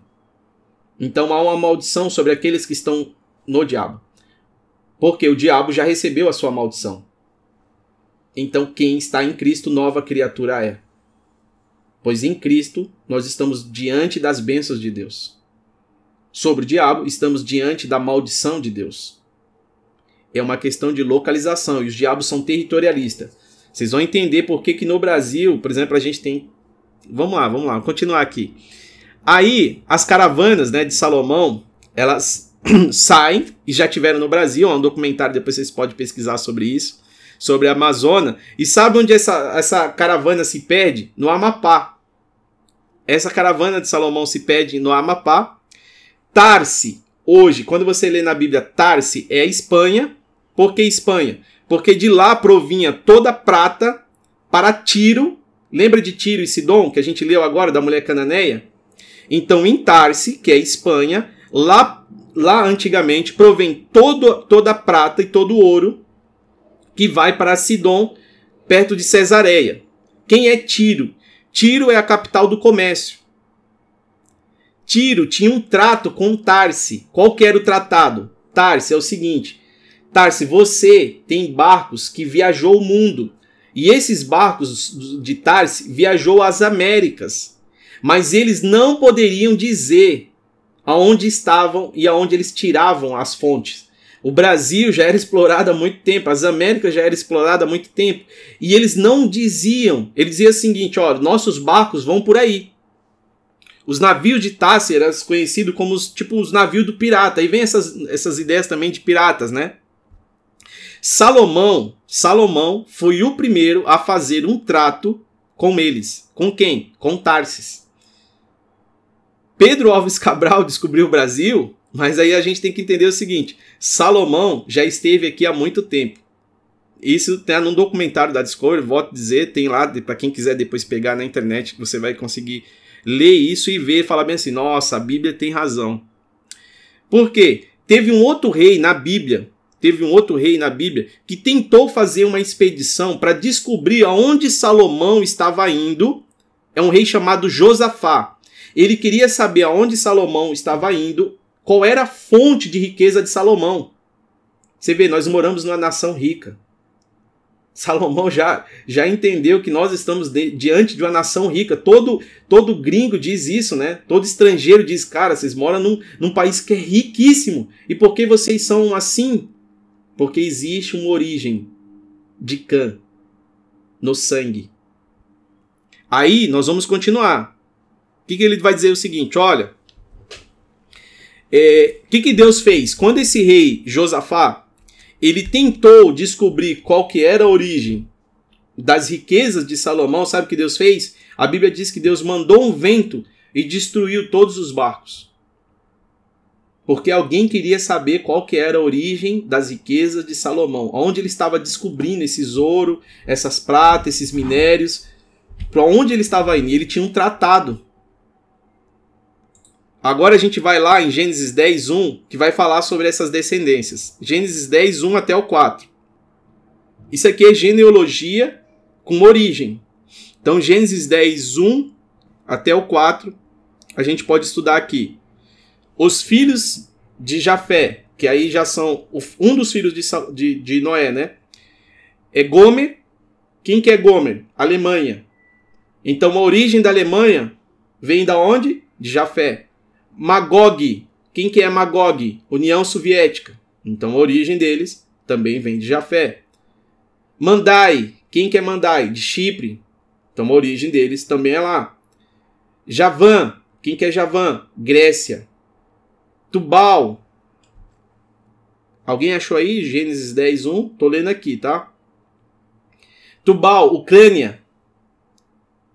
Etiras, Espanha e os portugueses são tudo filho de Jafé. Então, tanto a Espanha como os portugueses também vêm da descendência de Jafé. Agora, os brasileiros. Da Grécia seria isso? Isso, exatamente. Os filhos de Jafé.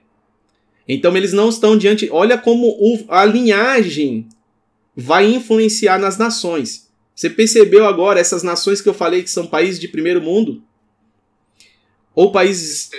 Então agora vamos lá. Brasil, ele vem da descendência de Cã. Agora, o que, que tem no Brasil? O Brasil é reconhecido lá fora pelo quê?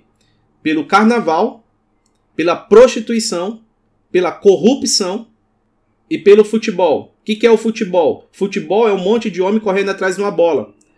Quem que você jogando uma bola ele vai pegar e traz para você de volta? Um cão. Cachorro. Exatamente. Então, para você ver as descendências como estão influenciando o Brasil, da descendência de Cã, quem que foi Cã? Foi alguém que molestou. Quem que foi Cã? Algo corrupto aconteceu sobre ele, maldição do pai estava sobre ele. Então veja que isso influenciou o Brasil. Agora, lembrando que o Brasil, quando, quando o Brasil começou a ser descoberto aconteceu algumas coisas interessantes. Por exemplo, os alemães, eles foram para o Pará. Olha que interessante, o evangelho hoje, ele começou no Brasil, nas regiões que Salomão visitou. Salomão veio primeiro e o evangelho começou a por Assembleia de Deus, a Assembleia de Deus nasceu ali, né? Exatamente, exatamente. A Assembleia de Deus saiu da Rua Azul e caiu dentro do Rio Amazonas. É ali. Exato, exato. E, e foi um dos e, lugares. E, e, a turma de Recife expulsou os judeus. Aí eles criaram botar uma cidadezinha chamada Nova York. Conseguiram essa façanha. Vamos lá, Santa Catarina foi colonizada pelos portugueses. Rio Grande do Sul pelos Benonitas. Agora, Bahia e Rio de Janeiro, africanos. Bahia e Rio de Janeiro, africano. Aí qual que é o problema da África? O misticismo. Então, o Rio de Janeiro hoje, o Rio de Janeiro dos estados brasileiros, é um dos estados mais bonitos e é um dos estados que mais sofre com a corrupção, é um dos estados que mais sofre com a questão de prostituição. Por quê? Descendência, amigo. Demônios são territorialistas. Nós precisamos entender isso. Sabe por quê? Se você, Jean, por que você está falando isso? É que se você não souber quem está no território, você não vai saber que arma vai usar. A origem das guerras, quando Deus falava bem assim, olha, vocês vão lutar contra os amalequitas. Amalequitas é um tipo de espírito. Então você não sabe qual é o espírito dessa região. Os amalequitas era cada, cada fase de Israel ele tinha inimigos diferentes. Cada inimigo diferente representa inimigos hoje no, no espírito a qual nós lutamos. Lembra de Gideão? Os amalequitas é aqueles que lutavam quando alguém estava cansado. Quando alguém cansava, ele ia para cima. Gideão não. Os inimigos eram aqueles que esperavam a colheita. Eles esperavam você plantar para na hora que você fosse colher, eles iam lá e roubavam tudo. Quantas pessoas trabalha, trabalha, trabalha, chega no final do mês não sobra nada? Nós precisamos entender com que espírito nós estamos lutando para usar as armas corretas.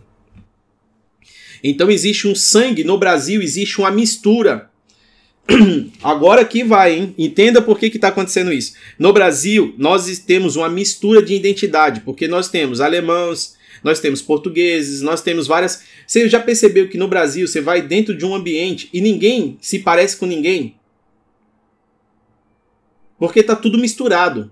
Então nós temos cada pessoa com rosto diferente, com face diferente, com formas diferentes. Vai na China. A China não se mistura porque a descendência da China é outra.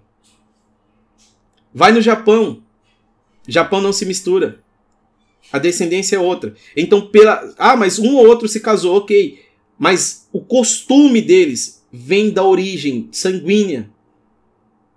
Então isso influencia. Por isso que o brasileiro ele tem esse misticismo. Dizer bem assim, olha, qual que é o que trouxe para o Brasil as capitais? Rio de Janeiro. Depois, nós temos Salvador, Bahia. Qual que é? Bahia é conhecido como o quê? Como Candomblé. Bahia de Todos os Santos. Da onde que vem esse misticismo? Desde Cã. Da onde vem essa bagunça toda? Sobre uma maldição de Cã. E agora, nós precisamos remover isso. E só podemos remover através do sangue de Cristo. Porque através do sangue humano que está em nós, já tem um problema. A preguiça, você vê que tem regiões que as pessoas são mais preguiçosas? Tem região no Brasil que as pessoas fazem casa e não colocam porta. Isso é uma maldição. Para quê? Para que os pais, ao se relacionarem, os filhos vejam: Meu Deus, o que, aconteceu com Cã? Ele viu a nudez do pai. Então, presta atenção, pai e mãe que está aqui. Se os seus filhos dormem com você a partir de hoje, eu falo pelo Espírito. Você precisa remover eles da sua cama. É urgente isso. Existe uma maldição sobre isso. Jean está falando isso. Não, vai em Levíticos. Vai em Levíticos. Vamos lá em Levíticos para não ficar. O que Deus falou, né? Não é o que Jean está falando. O que Deus falou. Levíticos capítulo 18. Levíticos 18, verso 3. Quem puder ler até o 10. Pode ser antes, pode ser antes. Do 3 até o 7, por exemplo. Deus está dizendo o seguinte: vocês vão chegar em Canaã. Quem habita em Canaã? Os cananeus. Tem uma maldição sobre esse povo. Então, quando vocês chegarem lá, Por favor, Deus está nos alertando. Não entre nos costumes dele. Não entre nos costumes deles. Então, cuidado. Cuidado. Como você tem se comportado diante dos teus filhos. A Bíblia vai dizer, meu irmão, isso aqui é um, é um código no espírito. Qual que é o código? Quando um filho que é colocado sobre a cama, onde os pais, onde, ou seja, onde a mãe e o pai se relacionam corporalmente, ou seja, relacionamento com sexo, e aquele filho está ali, sabe que isso vai entrar no seu subconsciente? Que o pai está agredindo a mãe. E esse filho vai se revoltar contra os homens. E o que, que ele vai ser lá no futuro? Qual é a tendência? De odiar as mulheres, ou de odiar os homens, e aí haverá um distúrbio sobre a mente dele. Porque ele viu o que não poderia ver, ou ouviu o que não poderia ouvir, ou esteve no ambiente que não poderia estar. Por isso que a Bíblia vai dizer bem assim: seja a tua cama o leito sem mácula. Porque quando você se relaciona fisicamente, a Bíblia diz que o teu espírito preenche todo o ambiente. Isso é princípio. Então muitas pessoas hoje estão sofrendo porque porque os princípios foram quebrados ou, estão apanhando dos princípios. Melhor dizer assim, porque ninguém consegue quebrar, né? Na verdade, os princípios que quebra aquele que tentou quebrar ele. Então, lê aí, por favor, em Levíticos 18, 3. Levíticos 18, 3. Nós precisamos, Deus está nos sinalizando sobre essas três camadas. Ó, os japoneses e os chineses eles são descendentes de quem? De Sem, os semitas. Jesus é descendente de quem? De Sem também. Então por que, que os japoneses não se misturam? É Levítico 18, 3, né? Isso, isso, isso. Não farei segundo as obras da terra do Egito, em que habitastes, nem fares. Deixa eu ler de novo aqui que eu tô com uma vista. Vamos lá é, não fareis segundo as obras da terra do Egito, em que habitastes, nem fareis segundo as obras da terra de Canaã, para a qual os vos levo, nem andareis nas, nos estatutos, nos estatutos. Pode, pode continuar, até a, o 5. Os estatutos, tá. Segue, impressionante. É, fareis conforme os meus juízos e os meus estatutos guardareis para andar neles. Eu, Senhor, vosso Deus. Portanto, os meus estatutos e os meus juízos guardareis, os quais fazendo os homens viverá. Por eles eu sou o Senhor. Aí depois, o próximo. Nenhum homem se chegará a qualquer parenta da sua carne para descobrir a sua nudez. Eu sou o Senhor. Viu que ele estava dizendo Posso que. Continuar? Viu que ele disse que acontecia. Pode continuar. Nudez. Pai que toma banho com filho. Presta atenção nisso. Pai que toma banho com filho. Verdade. É, nenhum. Cadê aqui? Não descobrirás a nudez do, seu, do teu pai nem da tua mãe.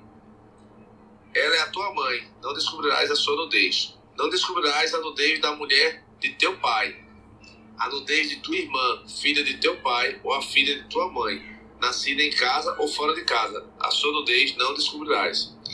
A nudez da filha do teu filho, ou da filha da tua filha, a sua nudez não descobrirás, porque é a tua nudez.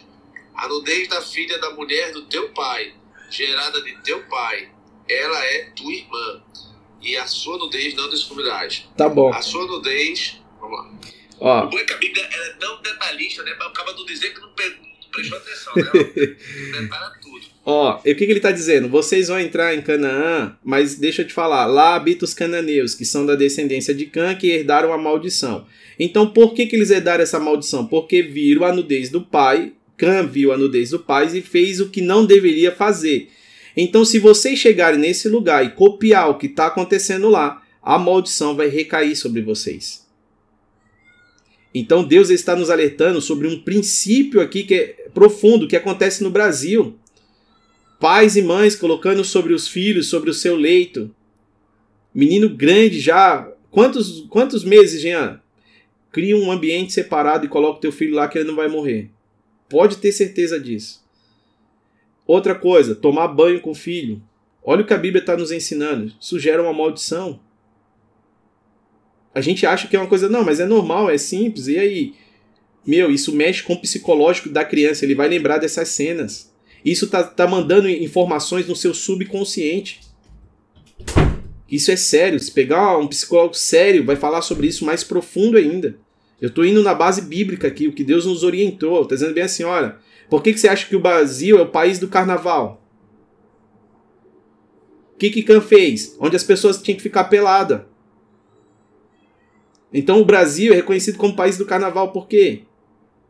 Maldição, descendência. Então há um espírito que, que está sobre essa região. Aí você fala, mas os espíritos são regionais, os demônios são regionais, Jean? Sim, tá lá, Marcos capítulo 6, verso 10. Jesus, quando chegou em Gadara, havia um homem, né, o jovem de Gadara, o homem demoniado, ele, ele reconheceu, dizendo: Jesus, filho do Altíssimo, rogo-te. Aqueles espíritos imundos disseram, Jesus perguntou: e aí, quem é você? Ele vai dizer bem assim: ó, Legião é o meu nome porque somos muitos. Então era legião de demônios. Aí sabe o que eles pediram? Olha o que eles pediram. Rogo-lhe, rogo-lhe, para que não nos lance fora dessa região. Não era do homem, não. Ele estava dizendo: essa região aqui é nossa, não nos tire dessa região. Porque as práticas que acontecem nessa região têm a ver com aquilo que nós influenciamos. Por que, que você acha na Bahia acontece isso? Bahia de Todos os Santos, não sei o quê. Espíritos malignos sobre a região. Descendência sanguínea. Aí você olha, olha outros países. Vamos pegar outros países. Por exemplo. Estados Unidos, por exemplo, que foi fundamentado no cristianismo. Exato, vem da descendência de Sem. Olha a diferença. Juscelino Kubitschek, quando ele teve no Brasil, né? É, ele fez o seguinte: olha, o Rio de Janeiro tem uma coisa muito gostosa. O Rio de Janeiro tem uma música boa, tem uma cultura boa, o Rio de Janeiro tem uma arte boa. Eu vou copiar tudo que o Rio de Janeiro tem e vou levar para Brasília. O que, que aconteceu? Aquele espírito que se movia sobre o Rio de Janeiro foi para Brasília. E o que acontece hoje em Brasília? Corrupção. Exatamente. Território. Território. Isso é muito sério. Tanto que a Bíblia vai dizer sobre a nossa cama, é um território. Entenda isso, ó. Mateus, Mateus 24, 13, vai dizer bem assim, o 15, né? Ele vai dizer: Quando, pois, vides a abominação e a desolação que falou o profeta Daniel, está no lugar santo. Quem lê entenda. Por que ele está chamando de lugar santo? Tem pessoas, está surgindo um pseu que assim, é, que agora, né, depois dessa pandemia, isso tem aumentado. Eu queria só pontuar essa questão aqui. Estão dizendo bem assim, ah, mas nós somos a igreja, nós não precisamos de uma estrutura. Claro, nós somos a igreja, nós precisamos de uma estrutura. Só que sabe por que, que Deus muitas das vezes mandou fechar as estruturas? Deus estava dizendo o seguinte: se você é igreja, você sozinho não é igreja, você é membro, tá? Ser junto com alguém, ser, por isso que ele diz, ó, toda reunião onde tiver dois ou três. Então, igreja precisa no mínimo de dois. Então, pare quem diz que é assim, ah, eu sou a igreja, você não é a igreja. Você não tem base bíblica nenhuma para dizer que você é a igreja. Só ele em 1 Coríntios, quando ele vai dizer bem assim, ó, porque nós somos membro do corpo. O corpo é a igreja, o corpo é a noiva. O corpo é a noiva do Senhor. E a noiva é a igreja do Senhor. Então nós precisamos entender qual que é o problema. Aí as pessoas dizem assim, ah, mas então, Deus não habita mais em templos feitos por mão do homem. Muitas pessoas usam esse versículo, sim ou não? Ok. Só que se você se reúne com outra pessoa em um lugar, você acha que Deus não vai estar lá? Se ele habita em você?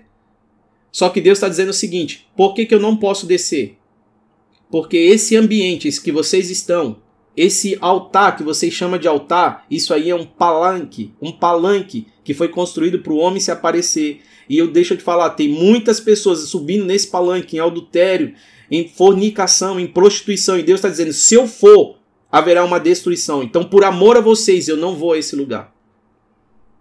Por isso que Ló, ele disse assim: Ló, sai daí, porque eu estou mandando os anjos na frente. Quem que é os anjos? A palavra. Ele está dizendo: olha, a palavra vai primeiro, avisando a vocês que se eu chegar, já era. Porque toda iniquidade não vai subsistir. Por isso que eu estou pedindo para que vocês limpem o altar. Deus também tem a ver com território. O diabo só copia. Por isso que ele tentou tirar o homem do Éden. E aí Jesus nos retornou para esse lugar, é território. Deus criou um ambiente para o homem. E o diabo fez com que o homem saísse desse ambiente. E a Bíblia diz: não deslugar o diabo, é território. Então existem camadas que nós precisamos entender quem sou, onde estou e para onde vou. Essas três perguntas, ela vai te ajudar no teu ministério, na tua vida, em tudo. Olha que interessante. Vamos lá, para a gente finalizar daqui a pouco. Nós já estamos terminando. Quando Deus vai falar em Gênesis 9, 24 e 25, ele vai dizer o seguinte: eu preciso dar um reset. Todo software, todo computador, todo celular, quando ele trava, você precisa reiniciar ele. Então o homem travou por um vírus chamado pecado. E aí Jesus vem à cruz e dá um reset. Ele faz com que o homem reinicie. E aí ele diz: Ó, a chave é essa, você precisa nascer de novo. Porque esse daqui já está condenado. Então vocês só podem acessar se nascer de novo. Eu preciso dar um reset em vocês. Entrou um vírus chamado pecado e ele destruiu as células. Então eu quero que você coma do meu pão e do meu vinho, beba do meu vinho, ou seja, coma do meu corpo, da minha carne e do meu sangue.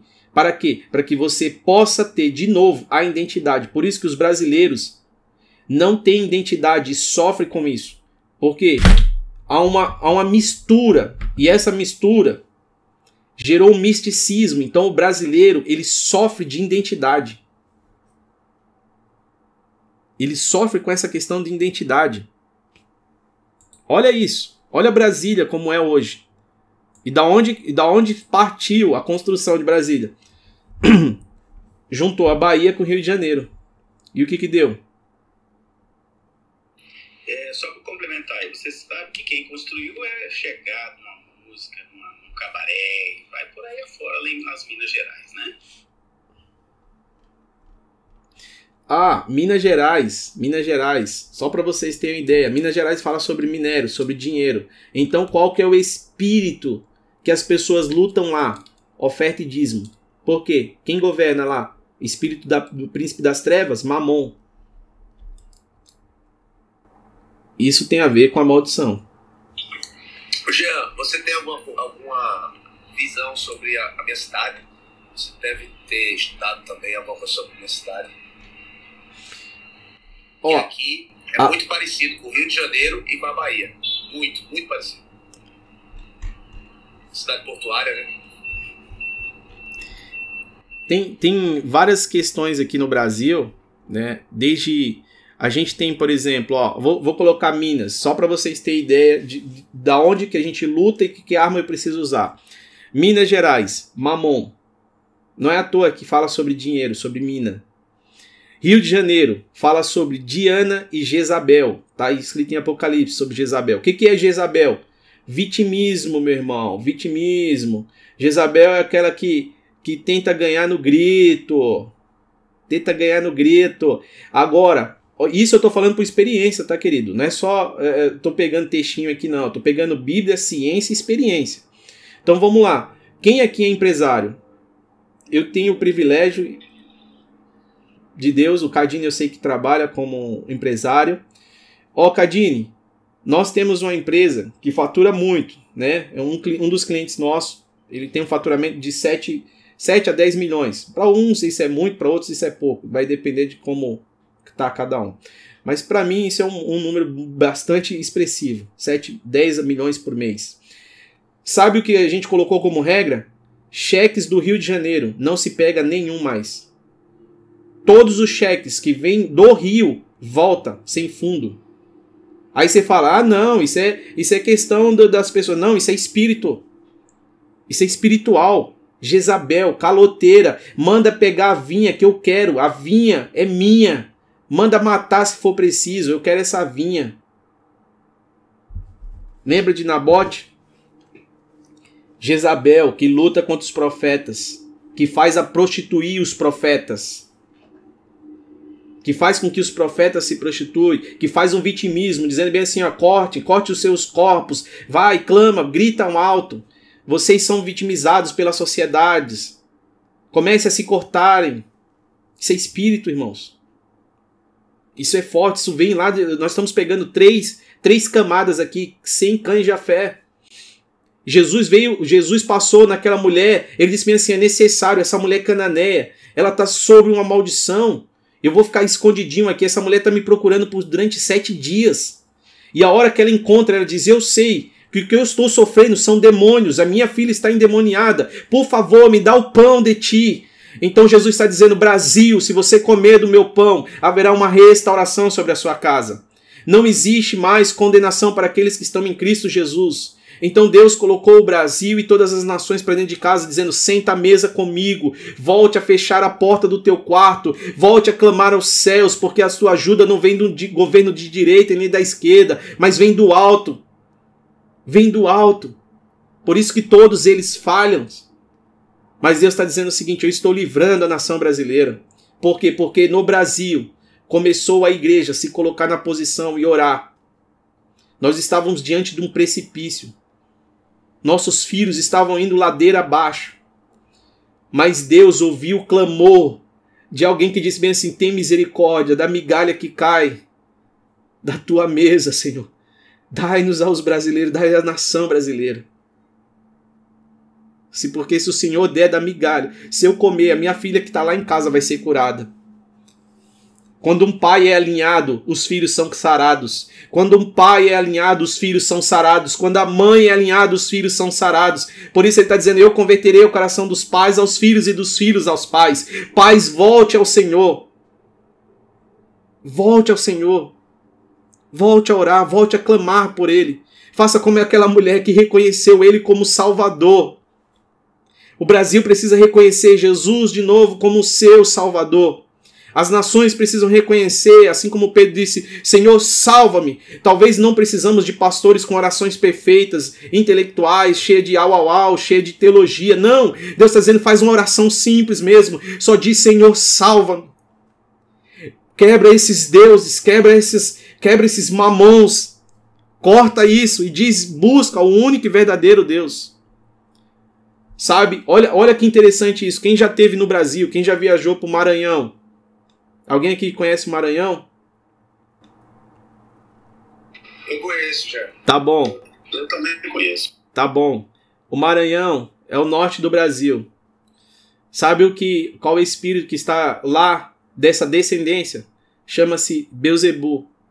Sabe o que o Beuzebu tem a ver? Terra das moscas. Pensa no lugar para ter mosca. Por que, que você acha? Por que, que você acha que esse, esse, esse, essa mosca tá lá? Não, é só uma questão da, da, da, da agricultura, é só uma questão. Não, não, não. Isso é espiritual. Deus está nos sinalizando. Tudo que acontece no plano físico tem a ver com algo espiritual.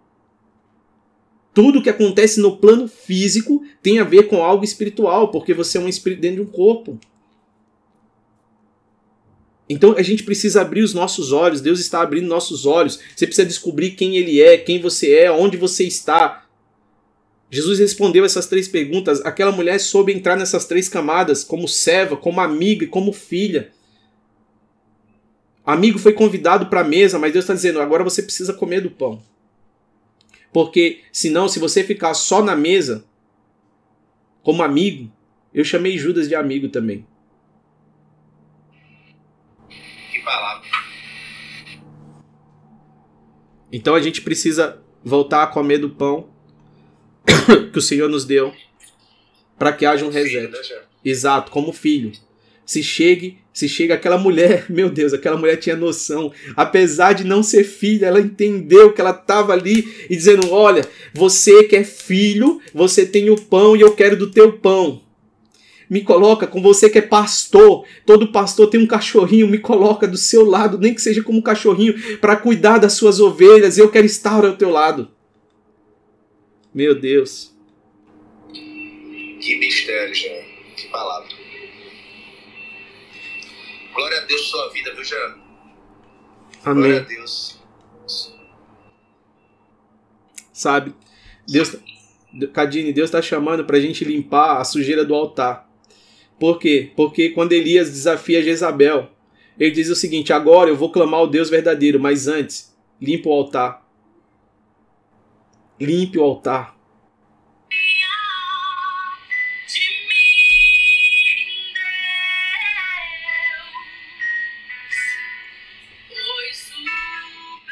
Oh!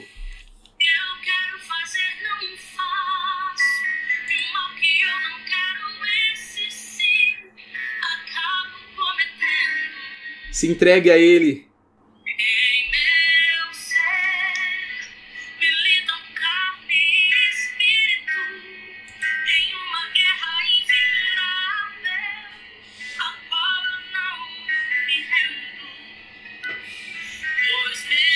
Jesus. Oh, Espírito Santo. Sim, Jesus. Aleluia. Sim, Jesus.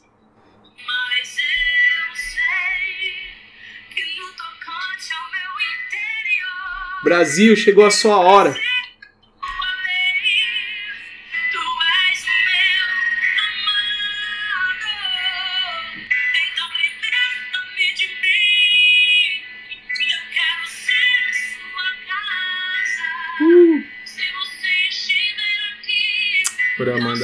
Chora canta la mandarabas. Ora vachora canta la vassoura mandarás.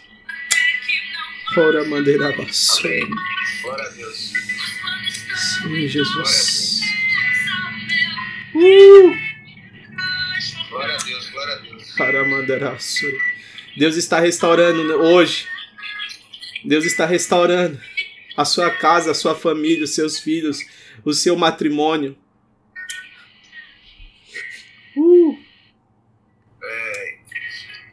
Xere canta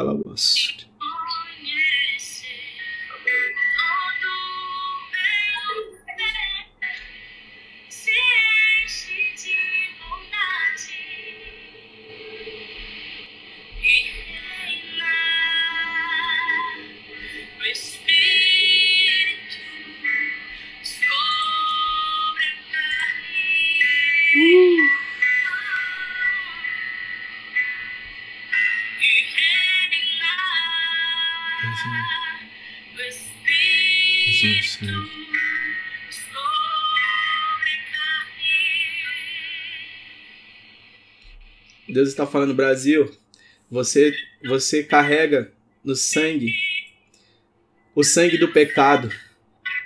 Brasil, você carrega no sangue a condenação de Cã. Por isso que há tanta prostituição, tanta corrupção. Mas o sangue de Cristo, que está sendo colocado sobre a mesa, te traz de volta como filhos e filhas do Senhor.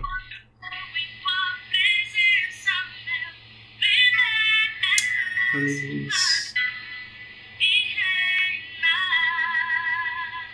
Oh, Amém, pastor. Amém. Glória a Deus por esse louvor.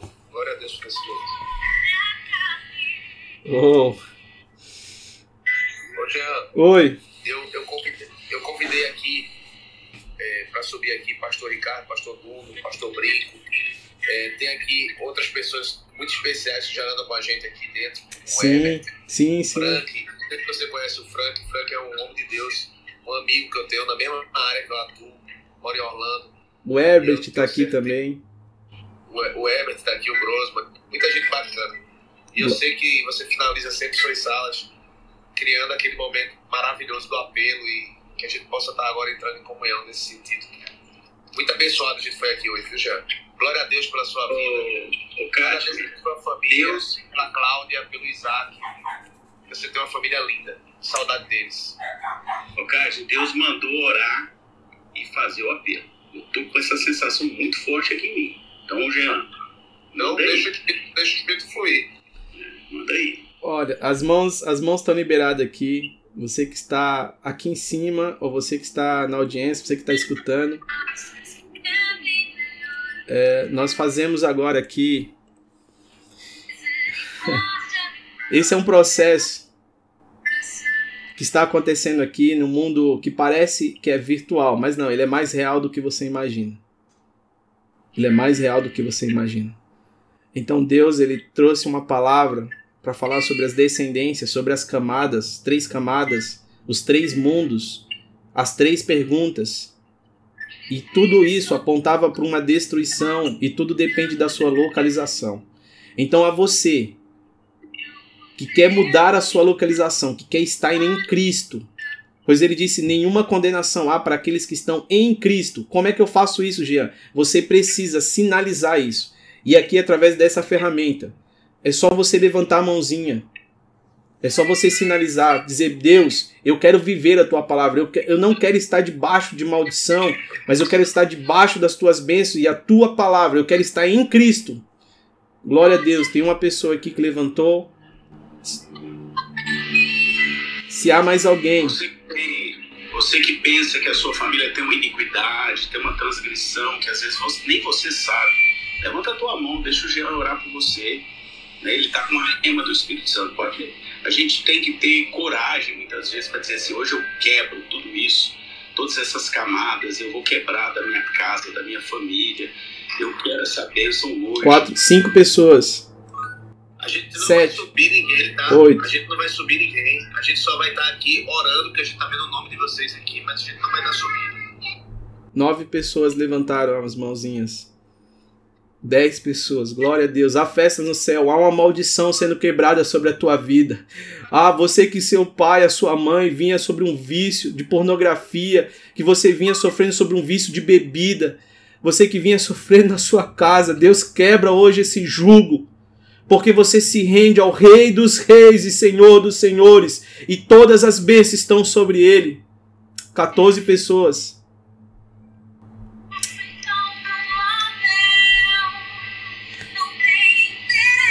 Você que sabe que na tua família teve ligação com horóscopo, com coisas malditas e tal, levanta tua mão. Ninguém vai te expor que não levanta a tua mão e fala assim: hoje eu quero receber essa rema do Jean que Deus liberou no coração dele. Ele vai orar e, e, o céu vai se abrir, vai vir sobre a minha vida, vai vir sobre a minha casa, sobre meu pai, sobre a minha mãe, sobre meus filhos. Hoje eu, eu quero receber esse renovo de Deus. Eu tenho direito, esse direito é legal. Jesus já deu esse direito para mim. Então, meu irmão, não fique, nem pense. Levante a tua mão aí ninguém vai expor você. Só pra levantar sua mãozinha. Ninguém vai subir pra gente orar por você, vendo seu nome aqui. Tem. vai estar tá subindo. Continua com a mãozinha levantada. Pastor Nuno. Tiago. Tiago chegou aqui agora. O Tiago que é um dos fundadores do, do, do ID 33. Aleluia. A festa nos céus, pastores. Subi a Karen também, que a Karen é intercessora, ela tá orando aqui pela vida de todos aqui. E chegou um pedido de oração aqui no meu Instagram da, do Alan dos Santos. Ele tá com uma situação aqui com a filha dele. Ele até postou isso e ele pede uma oração pela filha dele que vai passar por um procedimento na terça-feira, que ela não vai mais usar a sonda nasogástrica para que ela possam estar rezando, orando, né, para que ela possa passar por esse procedimento e consiga voltar a se alimentar de via oral. E mandou aqui Vatamires para mim, pedindo para que a gente colocasse isso em oração. Se você, se você tem alguém também que está na, na CTI, ou conhece alguém que está no TI, eu creio que o mesmo Deus que está se movendo e se manifestando nesse ambiente profético, ele cura agora.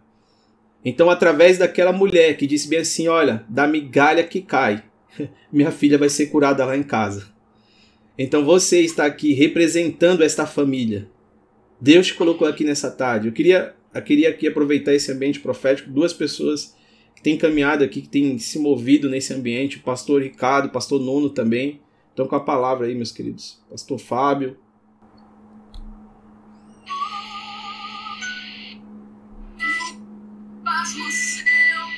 Pastor Pastor Nuno, você pode orar?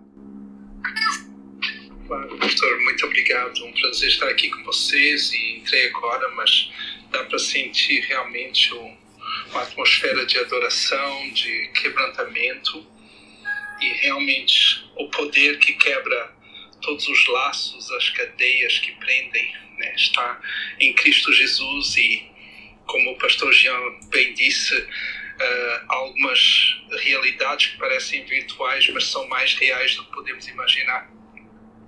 E a palavra diz: clama a mim, responder-te-ei coisas grandes e firmes que não sabes. E por vezes nós olhamos para as coisas espirituais e achamos que elas são tudo, desculpem, são tudo menos grandes e firmes, elas parecem instáveis e pequenas. E nós achamos que um emprego, que dinheiro no banco, que uma casa é que é firme. E, e essas coisas é que são grandes, mas é o inverso. As coisas de Deus é que são grandes, as coisas de Deus é que são inabaláveis e firmes. E quando você toma essa decisão de levantar a sua mão, quando você crê naquilo que foi falado aqui, que Deus pode desfazer laços, coisas a qual você não tem acesso, coisas que talvez você nem, nem sabe o que é, como foi iniciado na sua família. Algumas dificuldades, algumas lutas que têm afetado a sua família, têm afetado os seus filhos, eu creio que Deus pode trazer transformação. Então, você quer que eu ore, Jean? Isso, por favor. Ou, ou se... Amém. Amém, pode orar. Depois eu vou pedir também para o pastor Ricardo. É eu ia falar, a Karen, a Karen podia orar também, que a Karen ela é do Ministério de Intercessão. Isso, três, então nós vamos com assim, três pessoas. Jean, Oi. eu, eu compartilhei só isso aí que Deus estava pondo no meu coração. Eu, eu passo então para Karen Tá para ok. ela interceder, tá bom? Amém, amém. Amém, Nuno. Amém, Nuno. Olá, amados. É, nós estamos, nós vamos estar orando pela, pelo o rapaz que pediu oração pela filha, é isso? Ou mais alguma coisa? Orar por cada vida aí, cada mão levantada. Tipo, tem como moderadora, você tá vendo aí as pessoas. São, que- são 16 pessoas. Isso. E também pela filha do Alan dos Santos aí. E por toda, toda a questão de saúde aí, né? Deus sonda o coração de cada um, sabe? Às vezes você tá aqui nessa audiência e tem um familiar com problema de saúde. Nós estamos vivendo uma época pandêmica e você possa estar intercedendo por, por o nosso Brasil, cara. Por toda essa dificuldade Amém. que a gente tá vivendo. Bem, então vamos orar, queridos. Senhor, eu entro na tua presença agora, Senhor, apresentando, Senhor, a vida dos meus irmãos diante da tua presença, Pai, te pedindo, meu Deus, que o Senhor venha com teu toque, Senhor, sobre Toma, cada Jesus. vida, Senhor, aqui representada, cada uma dessas pessoas, Deus, Sim, que levantaram Jesus. suas mãos aqui, meu Deus. Eu peço que o Senhor, o Espírito Santo, Pai, possa Sim, visitá-las, que teu Espírito Santo possa tocá-las, Deus, de maneira sobrenatural nessa hora. Eu oro, Deus, para que o Senhor venha quebrando, Senhor, é, maldições hereditárias. Sim, Que o. Senhor venha quebrando, Senhor, todo laço, todo decreto maligno contra essas vidas, contra as famílias aqui representadas. Eu oro, Deus, por curas, Deus. Eu oro para que o Senhor possa visitar aqueles que estão doentes, meu Deus. Sim, Em nome de Jesus, Pai. E todas as áreas das nossas vidas que estão mortas, Pai. Que em nome de Jesus, Senhor, venha com teu sopro de vida. Sopro de vida sobre a vida de cada pessoa aqui, Senhor, em nome de Jesus. Que o teu povo, Senhor, possa andar debaixo de uma aliança contigo. Que o teu povo possa viver, Senhor, abundância nessa terra, Senhor. Eu oro por novidade de vida, Senhor, sobre cada vida, Senhor, em nome de Cristo Jesus, meu Pai. Oro, Senhor, pelo, pelo rapaz que pediu oração pela sua filha, meu Deus. Ô Sim, Senhor, nós cremos que o Senhor é o Deus que cura. O mesmo Deus que curava no passado, o Senhor continua curando hoje. E nós cremos, meu Deus, no teu milagre sobrenatural. Eu oro para que ela possa viver, Senhor, um milagre, Senhor, que possa ser um testemunho para tua honra e para tua glória, meu Deus. Em nome de Jesus, visita, Senhor, a filhinha dele nessa hora, Senhor. E vem, Senhor, com cura, meu Deus. Vem, Pai, preparando, Senhor, todos os órgãos dela, Senhor, para tirar essa sonda, meu Deus, em nome de Jesus, e que os médicos possam se é, ficar, Senhor, sem entender o que aconteceu, Pai, mas que o Senhor possa fazer um milagre, Senhor, para honra e glória do Teu nome. Ela, Senhor, e o pai dela e a família dela saberão, Senhor, que foi o Teu toque, Senhor, que foi as orações, Deus, os pedidos, Pai, pela vida dela, Pai, o milagre sobrenatural é o que nós pedimos, meu Deus, e oramos também, Deus, por pelo Brasil, pela situação que o Brasil está enfrentando, meu Deus. E eu te peço, meu Senhor, que o, o teu povo, Pai, não venha perecer, Senhor. Eu peço, Senhor, para que o Senhor venha, Senhor, trazer cura àqueles que estão doentes, aqueles que estão sofrendo, meu Deus. Que o Senhor venha com sopro de vida sobre os pulmões, aqueles que estão internados. Sim, eu oro, Senhor, também pela, pela vida financeira do teu povo, Pai. Que mesmo em meio à crise, Senhor, o teu povo venha prosperar. Que mesmo em meio à crise, Senhor, o teu povo venha, Senhor, receber, Senhor, um maná do céu, uma provisão sobrenatural. Eu oro para que o teu povo venha continuar cada dia mais firme na tua presença, que ninguém venha desistir da fé, Senhor, mas que pelo contrário, Senhor, que nós venhamos se achegar mais a ti, Senhor, que nós venhamos, Deus, a cada dia mais viver experiências sobrenaturais contigo. Eu te agradeço porque no céu não há crise. Eu te agradeço, meu Deus, porque o Senhor está acima de todas as coisas e basta um toque teu, Senhor, para que tudo seja transformado. Eu agradeço também, Senhor, por essa sala, meu Deus, pela vida do pastor Jean, a vida de todo esse grupo, Senhor.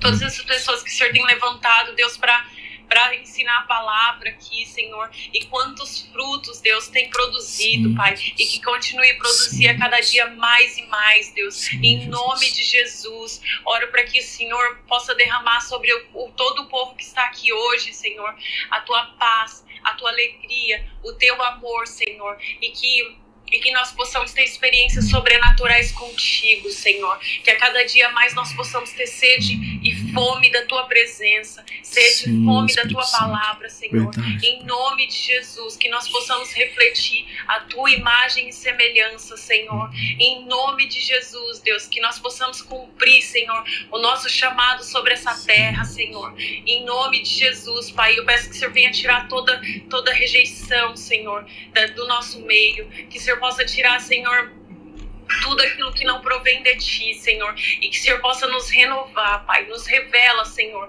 quem somos diante de ti, quem o Senhor nos criou para ser e também quem não somos, Deus, para que Satanás não venha mentir para nós, Pai, mas que nós possamos andar, Senhor, não na autoridade de, não como escravos, mas como filhos, Deus, nos ensina o que é ser filho, Senhor. Eu te agradeço porque o nosso valor, Senhor, está na cruz do Calvário, Pai. O Senhor que entregou o seu Filho, que é Deus, que é santo, Pai, para morrer por nós que éramos pecadores, Deus, mesmo quando éramos pecadores, Deus. E esse é o valor do teu amor por nós, Pai. Um amor que nós não podemos mensurar. E que nós, fomos, nós possamos nos sentir amados, Deus. Que nós possamos andar, Senhor, debaixo da autoridade de filhos. Que nós possamos, Deus, ver milagres, curas e maravilhas através, através do, do teu santo nome, do teu sangue. Sim, a tua palavra diz, o Senhor disse, Pai, que nós faríamos coisas iguais ou maiores do que a ti. Então eu te peço, Senhor, vem, Senhor, com uma nova unção sobre as nossas vidas e que nós possamos andar em ousadia, Pai. Que nós possamos, Deus, fazer o teu reino avançar sobre a terra, Senhor. Em nome de Jesus, Pai. Nos abençoa, Senhor. Abençoa cada vida que está aqui hoje, Senhor. E que nós possamos ter. Senhor, experiências sobrenaturais contigo, Senhor, a partir de hoje. Que o Senhor possa nos visitar de uma maneira nova, de uma maneira sobrenatural, porque tu és uma fonte de vida. Nós nunca, Senhor, conseguiremos ver tudo de ti, porque tu, sempre tem mais e mais. Então, se apresenta para nós de maneiras diferentes, Deus. Em nome de Jesus, perdoa as nossas falhas, os nossos erros, Pai, e nós que nós possamos Aleluia. refletir a tua imagem, que nós possamos caminhar contigo e que nós possamos ver, Senhor, as tuas mãos sobre as nossas vidas. Em nome de Jesus. Amém. Amém, amém, amém. cara, e amém. Pastor Jean, Oi. a gente tem na audiência aqui uma amiga minha, que é a Natália Ribeiro. E ela é uma cantora maravilhosa. Eu não sei se ela tem condições de cantar aqui Aleluia pra gente. Mas ia ser lindo a nossa sala receber aqui um louvor da voz de Natália Ribeiro. Nath, se você puder, sobe aqui e canta esse hino maravilhoso. O, Aleluia. Ô, Cadine, tem também aqui, que eu falei, o fundador né, do ID 33 Para quem? Thiago. O Tiago, o Tiago, um tangedor aí do Senhor que tem é, feito louvor com propósito aqui. As salas, para quem não segue, clica na casinha. Se clica na, na casinha, segue o clube. Outro pedido que eu vou fazer, se assim você quiser também, tá? No meu perfil, quando você clica, você vai ter o link lá do Instagram. Eu vou deixar o que aconteceu hoje salvo lá no, no YouTube. Então você entra no perfil, clica lá no, no, no link que está na bio, e ali tem o canal do YouTube e tem o grupo do Telegram. O grupo do Telegram, onde eu coloco, por exemplo, o link de hoje, eu falei sobre as descendências e falei os nomes. Se você quiser acompanhar isso num, num gráfico, o que nós comentamos aqui está lá no, no grupo do Telegram. Então, na verdade, esses canais é só um meio para distribuir o conteúdo tá? É só para isso. Então, se você quiser fazer parte e compartilhar isso também para que outras pessoas possam alcançar, eu creio que a voz não é minha e a palavra também não, então eu não tenho mérito nenhum sobre nada disso. Toda a glória e toda a honra ao Senhor. Amém, amém. Tá aí o, o pastor Ricardo e o, e o Tiago. O Tiago, não sei se ele pode louvar aqui. O pastor Ricardo também tá aí. Pastora Marisa tá aqui. Meu, só tem, só tem gente top aqui. Eu louvo a Deus pela vida de vocês. Tamires, Ivonete, a Lu, que nos acompanha, a Carla, que é ali, a mulher de oração, de, de propósito.